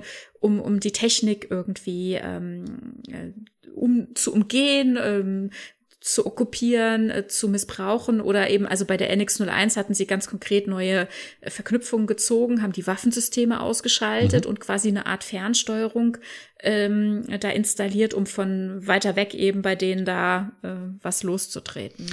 Ja, aber ich glaube, diese Manipulation von einem Androiden wäre keine andere als das, was halt auch ein Mensch oder eine andere Spezies an einem Androiden vornehmen könnte. Wenn beispielsweise Dr. Nguyen Sung von den Borg assimiliert wäre, dann hätten die die Fähigkeiten von Dr. Nguyen Sung an Datas Gehirn herum zu manipulieren. Ja, das heißt, er könnte das erweitern oder verändern, wie auch immer, aber auf eine Art und Weise, wie das ein Dr. Nguyen Sung tun würde, nämlich mit den Händen oder mit äh, irgendwelchen technischen Gerätschaften, vielleicht sogar mit diesen Nanosonden verbessert, aber ich meine zumindest, dass diese Nanosonden selbst da scheinbar keinen Zugriff drauf haben. Es ist natürlich nur meine Vermutung. Ich habe ja. keinen Beleg ja, wir dafür. Auch, nein, wir können es auch nicht abschließend klären. Also ich denke aber schon, dass Data quasi umprogrammiert werden könnte. Ja. Aber es ist natürlich äh, ein ganz anderer Prozess, ein ganz anderes Ding. Ne? Und jetzt zum Beispiel die Borg Queen im Film möchte ja aber ganz konkret jemanden an ihrer Seite haben. Mhm. Sie hatte das ja mit Locutus, also wird jetzt nachgehend mhm. quasi so eingeführt, dass sie damals ja schon da war und ihn an ähm, ihrer Seite wollte und jetzt das eben bei Data auch versucht. Also vielleicht ist es auch einfach hochlangweilig, wenn man immer nur so Drohnen um sich rum hat? Braucht sie jemanden, mit dem sie sich auch mal reiben, an das dem sie so sich reiben kann? Das ist total unplausibel, ne? Es ist, äh, das geht leider was, was nicht. Soll das? Was will sie denn eigentlich? Äh, also ist, oder ist es hier nur wieder sexualisiert? Ja. Geht es eigentlich darum, ja. dass sie jetzt hier einen Partner zugeschrieben bekommen ja, muss?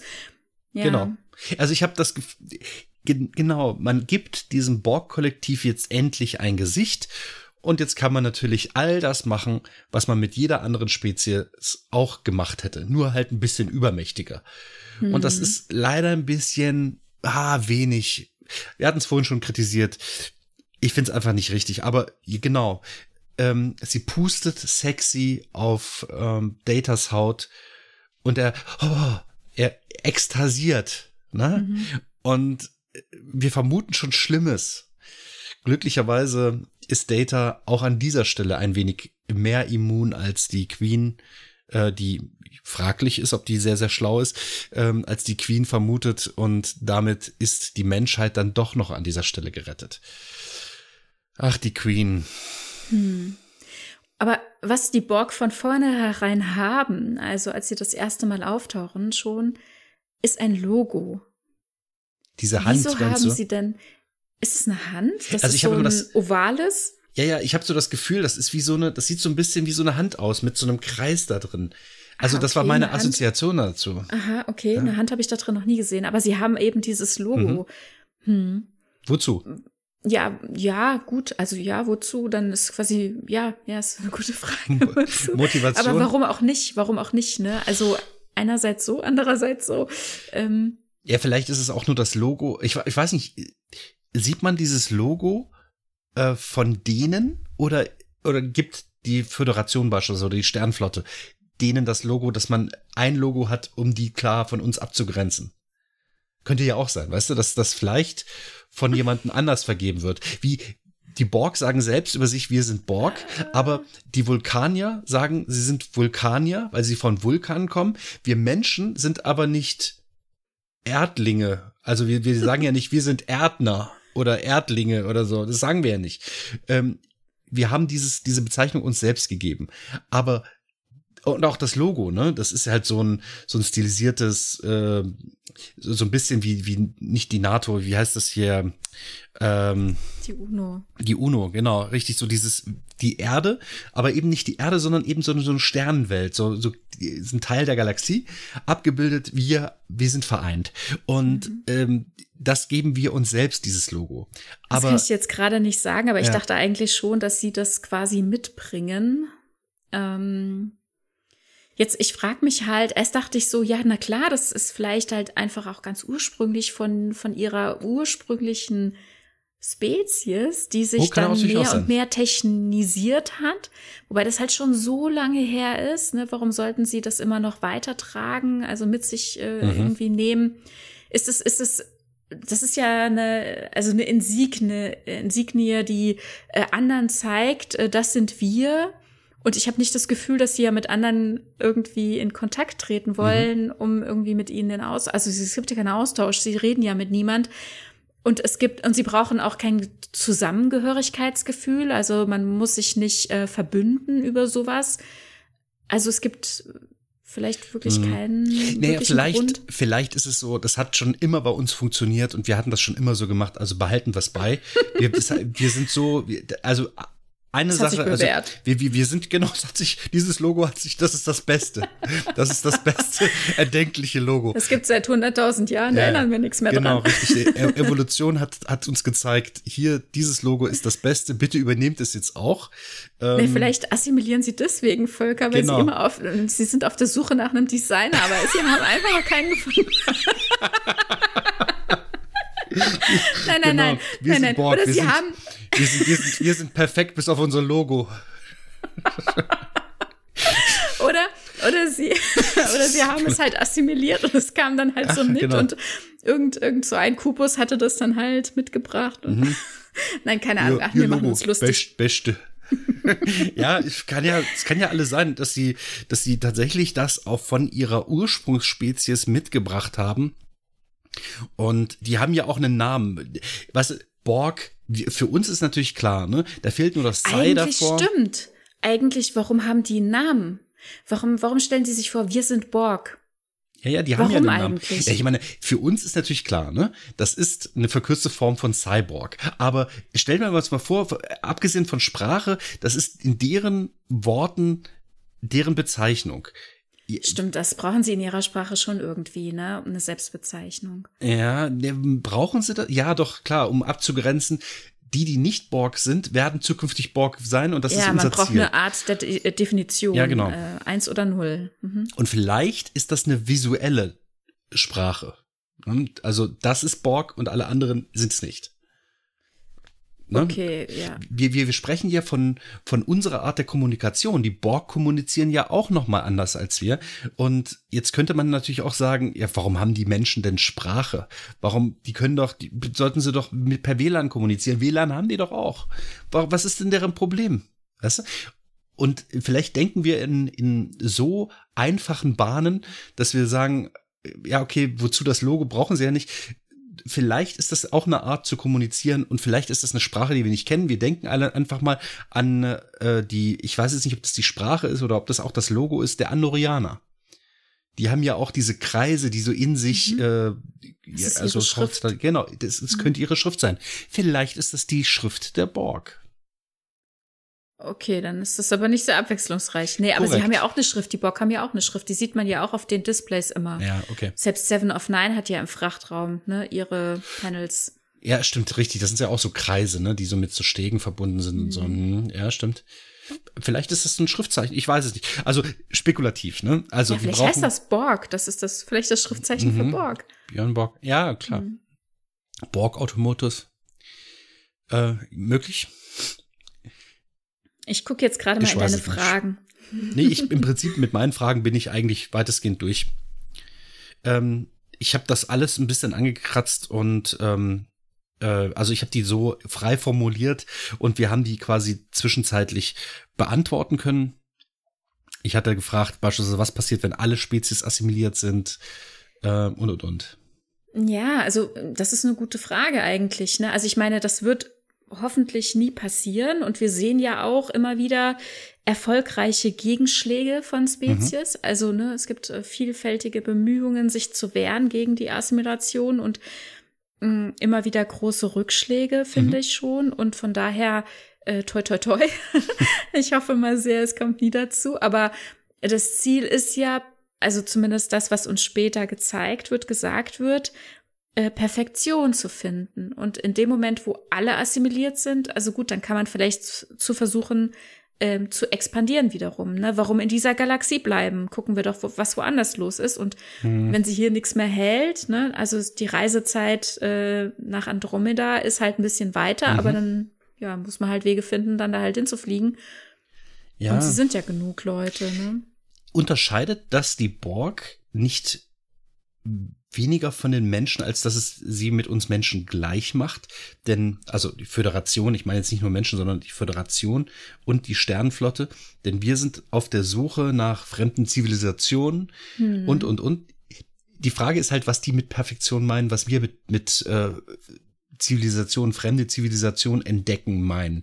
Mhm. Ist das mhm. vielleicht unsere Perfektion und sind die Borg nicht auch nur ja eine Spezies wie du und ich und ähm, mhm. nur mit ein bisschen mehr Gewalt und Entführung und Entmenschlichung im wahrsten Sinne des Wortes. Also ich ich sehe da schon ab und zu mal so ein paar Parallelen, wenn ich überlege, das Intro von TNG, äh, die, das jetzt zum Teil auch ein bisschen blödsinnig ist, dass man fremde Galaxien bereist, was man ja nicht tut. Das ist ähm, ja die Synchronisation, die leider fehlerhaft ja. ist, ja. Also ich sage da persönlich immer in fremde Systeme vor. Ja, genau. Ja, mhm. genau das ist es. Ne? Also man, man stößt in, in Welten vor, die man bisher vorher noch nicht gesehen hat. Und dort, und das passiert ja auch bei der Sternflotte oder bei der Föderation ganz häufig, dass man dann sagt, ja, nee, äh, ihr lebt hier aber nicht so, wie wir das wollen. Das machen wir jetzt mal ja, anders, ne? Also über die Föderationswerte und so weiter müssen wir definitiv auch nochmal reden. Mhm. mhm. Ja, also ethisch ist das auch nicht einwandfrei. Und wird das von anderen nicht vielleicht ein bisschen borkig wahrgenommen? Borkig.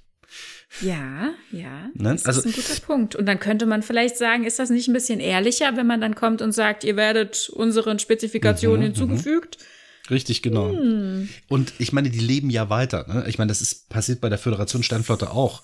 Ne? Ja, ist halt die Frage, ist das ein Leben? Ja, also, genau, das äh, ist die Frage. Das ist, das kann ich nicht beantworten, denn äh, diese Individuen, also die Individualität geht verloren.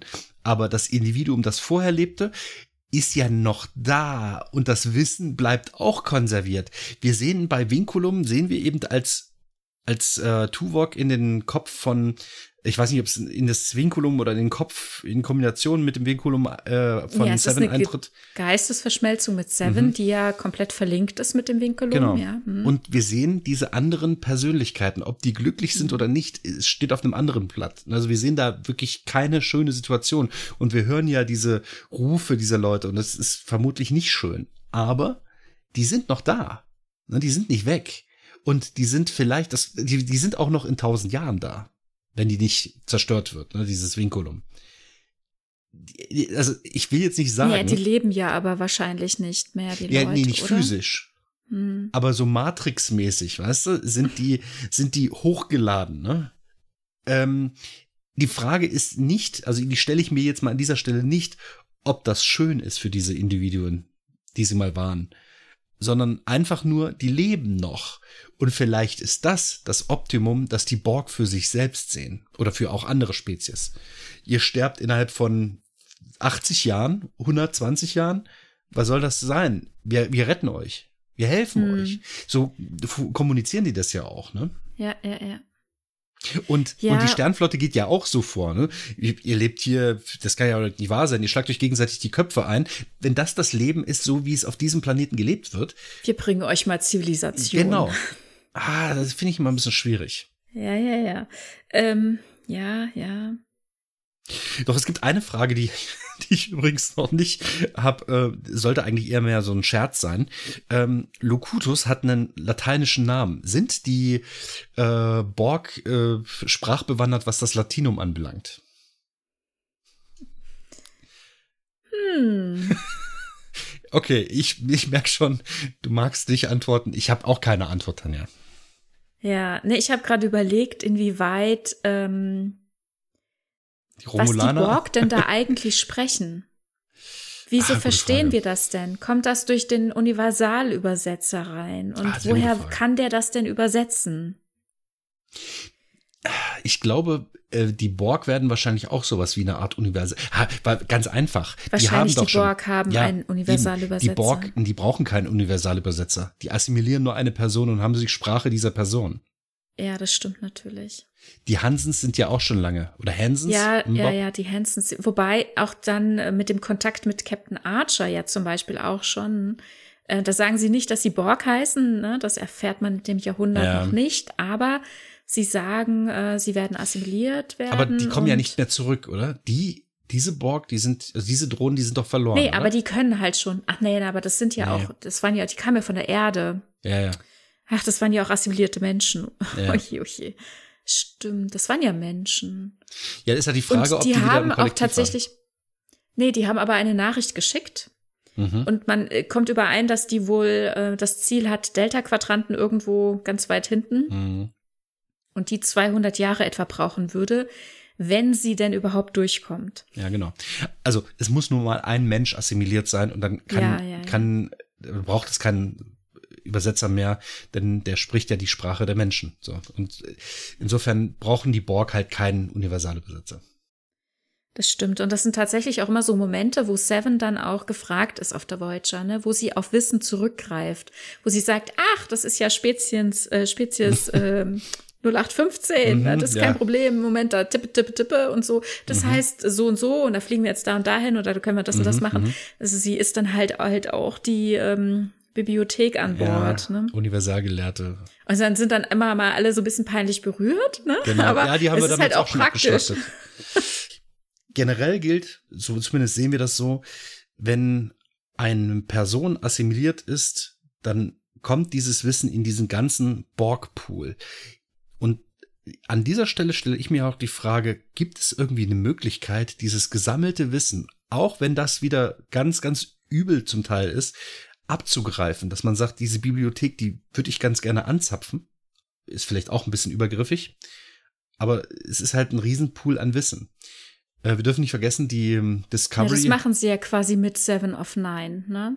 Ja, ja, genau. Also ihr, ja, das genau. Wissen, das sie mitbringt, wird ja genutzt. Mhm. Ja, aber auf eine human kommunizierte Art und Weise. Ich hätte jetzt davon gesprochen, ähm, wir haben jetzt diesen, dieses Artefakt Borg-Kubus äh, abgestürzt und kann man an, auf diese Daten, auf diese Fülle, dieses Füllhorn also an, an ne, Informationen. Ne, nicht abgestürzt. Ja, nein, nein, ich meine, ich meine, ja, genau. Also äh, es ist, es ist auf jeden Fall inaktiv. Ich sage jetzt mal so. Ja, stimmt. Irgendein anderer Kubus lag irgendwo.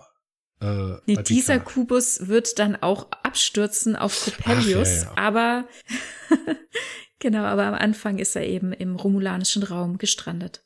Und nochmal ganz kurz, die Umstände wissen wir nicht, ne?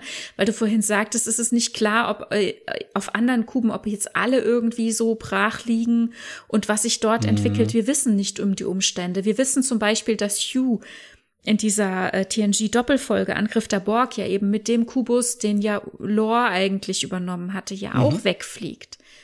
Handelt es sich um den Kubus, aber so viele Thronen waren da ja eigentlich gar nicht drauf. Ist es ein anderer Kubus? Hatten die einen anderen Kubus äh, getroffen, gefunden? Wie kam es denn dazu, mhm. dass der mhm. da gestrandet ist? Hängt es damit zusammen, dass Janeway im Endspiel ähm, die Borg Queen getötet hat? Genau. Die letzte, die wir eben kennen. Und äh, hat sich deswegen ähm, hat sich deswegen das ganze Kollektiv verstreut, mhm. wo sie auch immer waren. Ne? Also es ist alles sehr offen. Wir wissen nicht, wie, wie der Stand des Kollektivs ist. Wir wissen nicht den Ursprung und das Problem dieses Kubus. Mhm. Ich stelle mir auch mal die Frage, warum musste alles explodieren, nachdem dieser Virus, dieser Computervirus, im Prinzip war es das ja, ähm, erfolgreich war. Warum mussten dann diese ganzen Unimatrix Zero Dinger da explodieren? Das ist ja Unimatrix immer mit 1.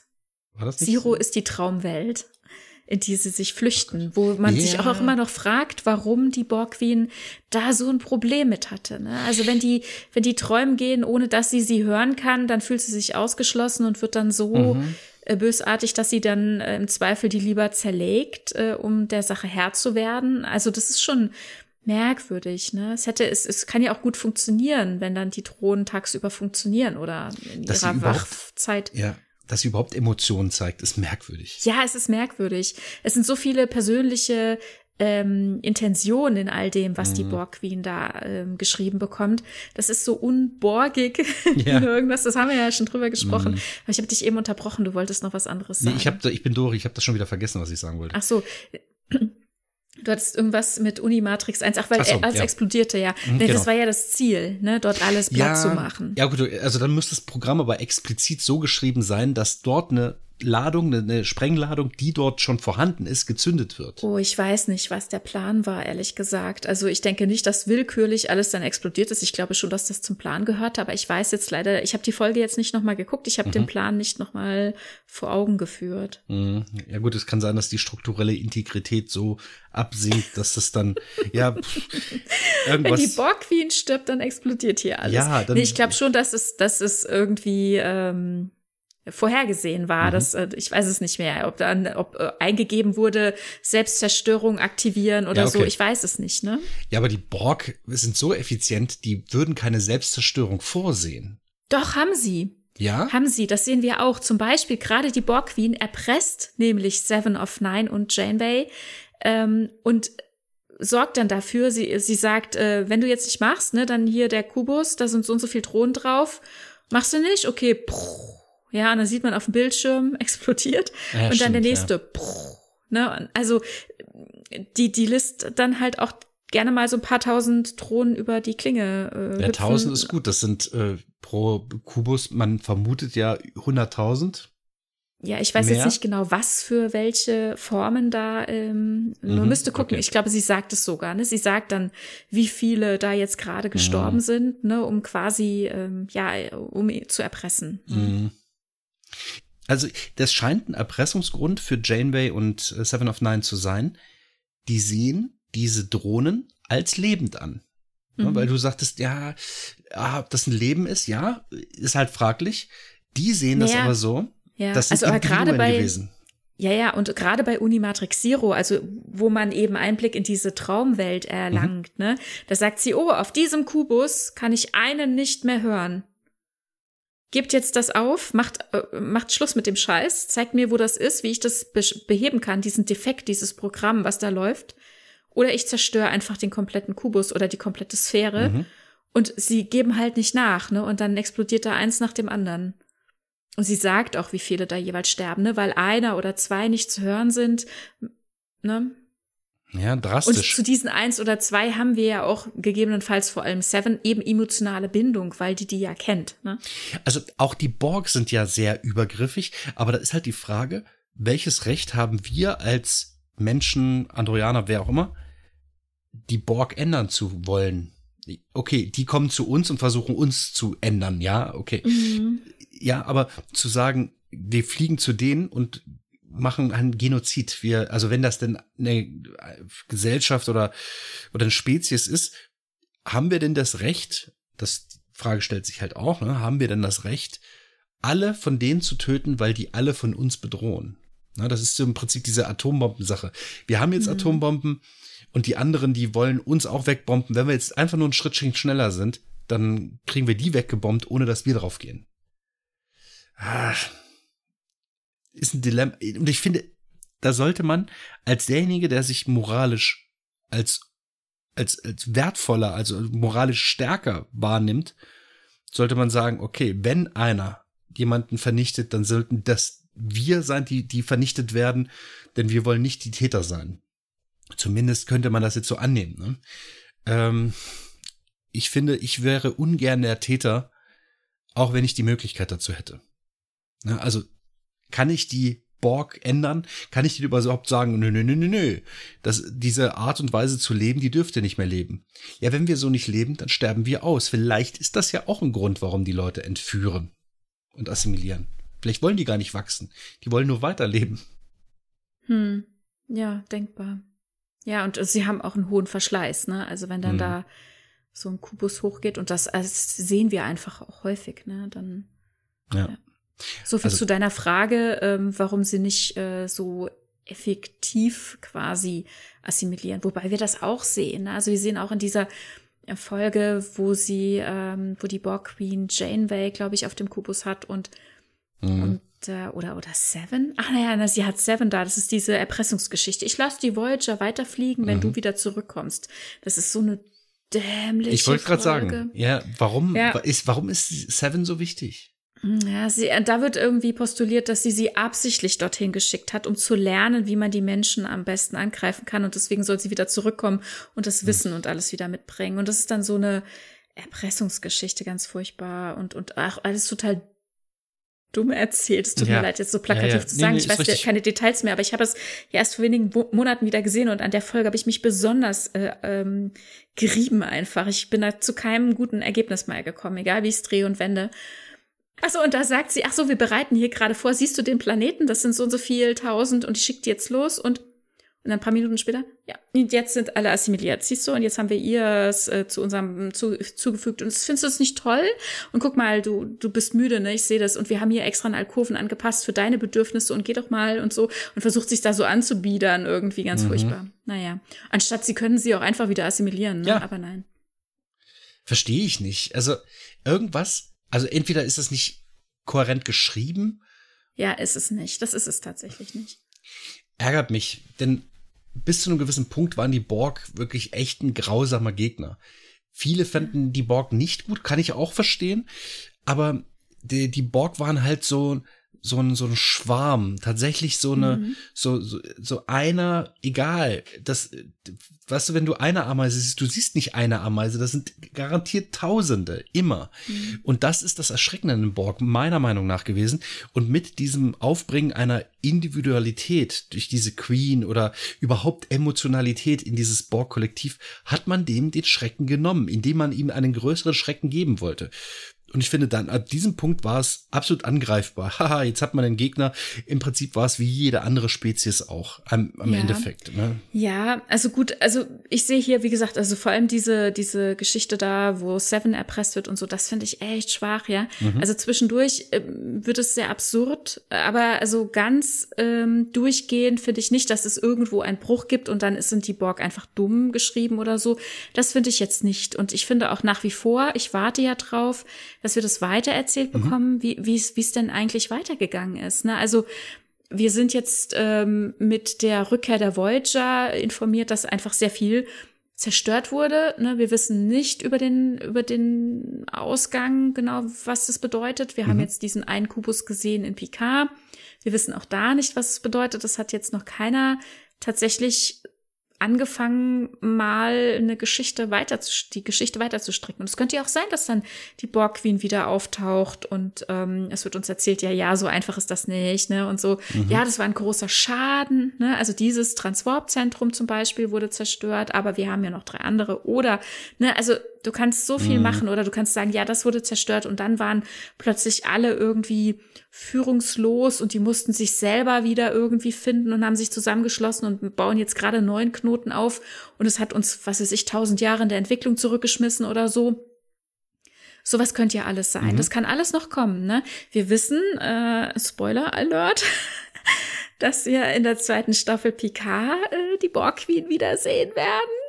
Äh, allerdings äh, ist es äh, ja eine bisschen andere Realität, aber das trotzdem äh, ist es sehr offen, was das alles genau bedeutet. Also vielleicht kriegen wir da was weitererzählt. Und ähm, in Lower Decks zum Beispiel haben wir die Borg auch schon gezeigt bekommen, wobei das natürlich noch mal ein paar Jahre vor Picard spielt. Ja. Und ähm, Aber es sind, ja gut, da sind es, sind es sind Borg es- oder es, es war nur die Holoborg oder? es war ein Holoborg, genau, und ähm, ja, es waren jedes Mal, jedes Mal Holoborg. Mhm. Also äh, in der ersten Staffel Rutherford hat in einer Simulation gegen Bord gekämpft, Genau. äh, weil das die Simulation ist, die eigentlich zeigen soll, wie schwer es ist, gegen jemanden zu kämpfen. Aber er war so gut, Mhm. ja. dass äh, Shax sehr begeistert von ihm war. Naturtalent, er kann sogar hier das krasse Borg-Programm Ja, das durchkämpfen Kobayashi und Borg Programm, ja. ja, genau. Und dann sehen wir natürlich jetzt in der zweiten Staffel Bäumler in einer Simulation. Er Mhm. hat sogar die Borg Queen bekehrt, ihr Menschlichkeit oder Mitgefühl beigebracht, hat mit ihr Schach gespielt und alle Borg. Mhm. Babys gerettet. Er hat 100 Prozent im Test äh, erlangt. Großartiger Witz auf jeden Fall. Und äh, dann sehen wir ja noch diese in der ersten Staffel diese Folge in der fernen Zukunft, wo der Bäumler-Effekt dann völlig missverstanden den Kindern in der Schule erklärt wird, wo ein Borg-Kind mit dabei sitzt, zusammen Oh ja, mit allen cool. anderen. Das war auch sehr nett. Ja, ich weiß nicht, wie es dazu kommen kann, aber das war sehr lustig. War das richtig Borg oder war das so XB? Es war, glaube ich, richtig borgig, ne? Es war ein Borg, ja. Ein Krass. Borg-Kind. Ja, und auch da, an dieser Stelle könnte man jetzt sagen, okay, ihr seht, das ist eine Spezies und die hat Bestand. Ne? Das ist natürlich, ist eine Zeichentrickserie und, Ja, und das es ist war ein witzig Gag aus gemeint, äh, ne? in der Fernzukunft äh, könnte gewesen sein werden. Wie Ja, auch ja, immer. genau. ja wir, wir müssen sehen, wie es sich entwickelt. Also, aber es ist vieles offen und es, ähm, ja, es, äh, es ist nicht irgendwie kaputt erzählt oder so. Nee, das wollte ich jetzt nur sagen. Ne? Es kann jederzeit weitergehen und ähm, uns neue Facetten zeigen. Und was ich auf jeden Fall sehr, sehr schön fand, wie uns Picard eben, also die Serie, diese erste Mhm. Staffel, ähm, eine neue Facette gezeigt hat. Eben nochmal zu gucken, wer steckt denn dahinter. Ne? Also es ist, also vorher war es immer ähm, die gejagte Person, die zum Opfer wird, der Gewaltakt, der einen zum Borg macht und dann bups, dann bist du Täter, dann bist du nur Mhm. noch Borg, dann bist du komplett jenseits dessen, was du mal gewesen bist. Und kein ich Zurück. Sag, Ja. Kein Zurück und ein Picard, wie gesagt, der davon Erlösung spricht. Lilly, die ja auf dem Holodeck mit ihm sich befunden hat, wo er sich äh, ein Maschinengewehr hat äh, replizieren lassen, damit er eben irgendwie gegen sie ankämpfen kann Mhm. und sie abgeballert hat und sie ja das auch entsprechend kommentiert hat und ähm, er da ja gar keinen Ausweg sah, ne, als, als denjenigen quasi zu erlösen. Und äh, dabei waren das ja Personen, die so frisch assimiliert waren. Natürlich hatten die gar keine Chance da jetzt auf der Enterprise, ist schon klar, ne? Aber theoretisch, ne, in diesem Stadium er der Assimilation, können, ja. mhm. nee, nee, hätte er jetzt in dieser Situation nicht, ne? Also was, was hätte er denn machen sollen? Die, die waren Ja. ja, überall Naja, auf dem Schiff. Die, es war, also es ja. war halt Kampf, ne? Was hätte er denn machen sollen? Ich weiß nicht, nur betäuben oder so wäre, weiß ich nicht, nicht gegangen, aber. Aber, aber es, vielleicht irgendwo hätte es vielleicht irgendwie eine Möglichkeit gegeben, die wir noch nicht bedacht haben. Ja, ich weiß, natürlich, äh, äh Jean-Luc Picard ist in seiner Persönlichkeit so vorgeprägt, dass selbst wenn er die Möglichkeit gehabt hätte, eine, eine Lösung zu finden, dass er vielleicht tatsächlich an dieser Stelle überreagiert, also so wie er es jetzt eben getan hat, total aggressiv, was ist total aggressiv? Er hat sich halt verteidigt gegen die, aber, aber ja, mit einer martialischen Art und Weise. Schlimmste Fall, der eingetroffen ist, ne? Also das, das Schiff ist überrannt, ja. Überrannt, ja. Viele Leute sind schon gestorben und es wird ja immer schlimmer. Also es ist ja quasi die Epidemie, die äh, ausgebrochen ist, die über sie herbricht, ne? Und äh, also die eigenen Leute sind befallen und werden zu Zombies, die mhm. wiederum andere überfallen, ne? Ja. Aber also ich finde schon, weißt du, ich, ich mag noch mal das Wort nennen, das ich äh, in einer anderen Folge sehr häufig genannt hat, dass wir sehen hier Paradigmenwechsel. Das, und das finde ich wirklich spannend. Ne? Also hier, wie in Picard dann damit umgegangen wird, dass man hier auf Borg noch mal ganz anders guckt, ne? dass man anerkennt, dass das jetzt nicht äh, das Ende allen ist. Ne? Also das, das sind aber immer noch irgendwelche Personen, die jetzt eben quasi infiziert sind. Ja, was natürlich aber auch dann äh, so eine Sichtweise ist, als ob die Borg selbst eben kein Volk darstellen mhm. würden. Ne? Und äh, vorhin hatte ich noch gesagt, darüber müssen wir sprechen, haben wir jetzt nicht so richtig, ich will es aber auch nicht mehr so lange in die Länge ziehen, aber nur ganz kurz noch, ähm, inwieweit ist es denn berechtigt, jemand da rauszuholen? Ne? Und wir haben ja schon ähm, gesehen, also wie du sagst, es geht womöglich auch einfach nur ums Überleben. Ne? Borg wollen überleben, wie mhm. alle anderen auch. Das ist ihre Art zu überleben. Ähm, wir hatten das auch, äh, wie hießen sie nochmal, ähm, die Spezies, Kubali. die die Kubali, genau, die eben auch ihre Art hatten zu überleben, ne? die die Leichname von anderen übernommen haben. Hier die Borg töten quasi selbst, um zu übernehmen. Also, aber halt auch nicht, ähm, ja, und das ist eben genau das, was wir mit, mit ähm, Lukutus ja erlebt haben. Mhm. Es ist eben kein wirkliches Töten. Es gibt ein Zurück und bei Seven of mhm. Nine haben wir es ja dann in Perfektion äh, gezeigt bekommen. Mhm. Oder die XPs später halt, die auch ja, lange ja, dabei ja. sind. Ne? Ja. Ja, in der und, Tat. Aber es ist halt die Frage, ne? Also, und, und diesen Kampf, den ja Janeway da mit Seven of Nine führt, ähm, den finde ich schon auch spannend, ne? Wobei sie am Ende ja selbst auch dann dafür ist, aber da könnte man halt auch sagen, hat Janeway Seven nicht gegen ihren Willen wieder zu einer Annika assimilieren wollen, mhm. die sie aber nicht mehr sein kann, nicht mehr sein wird und hat sie jetzt wieder zu was anderem gemacht, zu was Drittem? Und mhm. wenn das nicht willkommen war, musste sie es denn tun? Ne, also vielleicht. Schwierige Fragen. Lässt man's? Ne? Sie hat gesagt, schick mich zurück. Gut, das war eine Gefahr für sie wiederum. Dann wäre dann wäre man bei der Entscheidung, die ein PK getroffen hat und gesagt hat, hier gib mir das Maschinengewehr. Mhm. Ne, also, puh, schwer, schwer, schwer. Ja, also ich glaube, da sind viele Fragen dabei gewesen, auf die es einfach kein äh, richtig oder falsch gibt.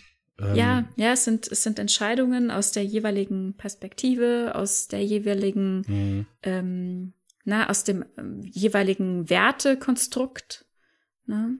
und individuell eben in den Serien und Filmen ähm, aus den Optionen, die die Protagonistinnen für sich sehen. Ja. Ja. Ja, sehr spannend. Ich habe auch irgendwie das diffuse Gefühl, wir haben irgendwas ganz Wichtiges vergessen, aber andererseits haben wir auch schon ganz viel angesprochen. Ja, wir haben, ich glaube, also was meine Fragen angeht, haben wir ziemlich viel ähm, abgearbeitet. Äh, was ist ziemlich viel? Wir haben mehr abgearbeitet, als ich mir als Fragen und, und äh, Wissenslücken äh, vorgenommen habe zu füllen. Ähm, ich bin, glaube ich, ein ganz kleines bisschen weiter daran oder näher daran, die Borg per se zu verstehen, dass ähm, dass die oder wie die geschrieben worden war von Anfang an relativ plakativ und deutlich. Welche Funktion haben die da? Äh, das hat sich für mich nicht geändert, aber äh, warum? Also ursprünglich, meine Frage war ja unter anderem, warum kommen die, äh, holen sich hier und da ein paar Leute, verschwinden wieder, aber im Gegensatz zu dem, was äh, Picard am Anfang erfährt mit Q, die begegnen den Menschen und plötzlich eilt der Borg-Kubus äh, viele, also einige Jahrzehnte Richtung oder, oder viele Jahre in, in den Alpha-Quadranten, um uns jetzt zu schnappen, aber hat vorher scheinbar noch nie irgendwas von den Menschen gesehen und gehört ähm, das war für mich ein bisschen widersprüchlich, wenn man denn von, davon ausgeht oder für einige Annahmen trifft, die beispielsweise besagen, die Borg ähm, haben im Prinzip ein, ein endloses Repertoire an an, an, Drohnenplätzen oder es sind halt viele, viele Annahmen, die ich getroffen habe am Anfang, ne? dass ich gesagt habe, mhm.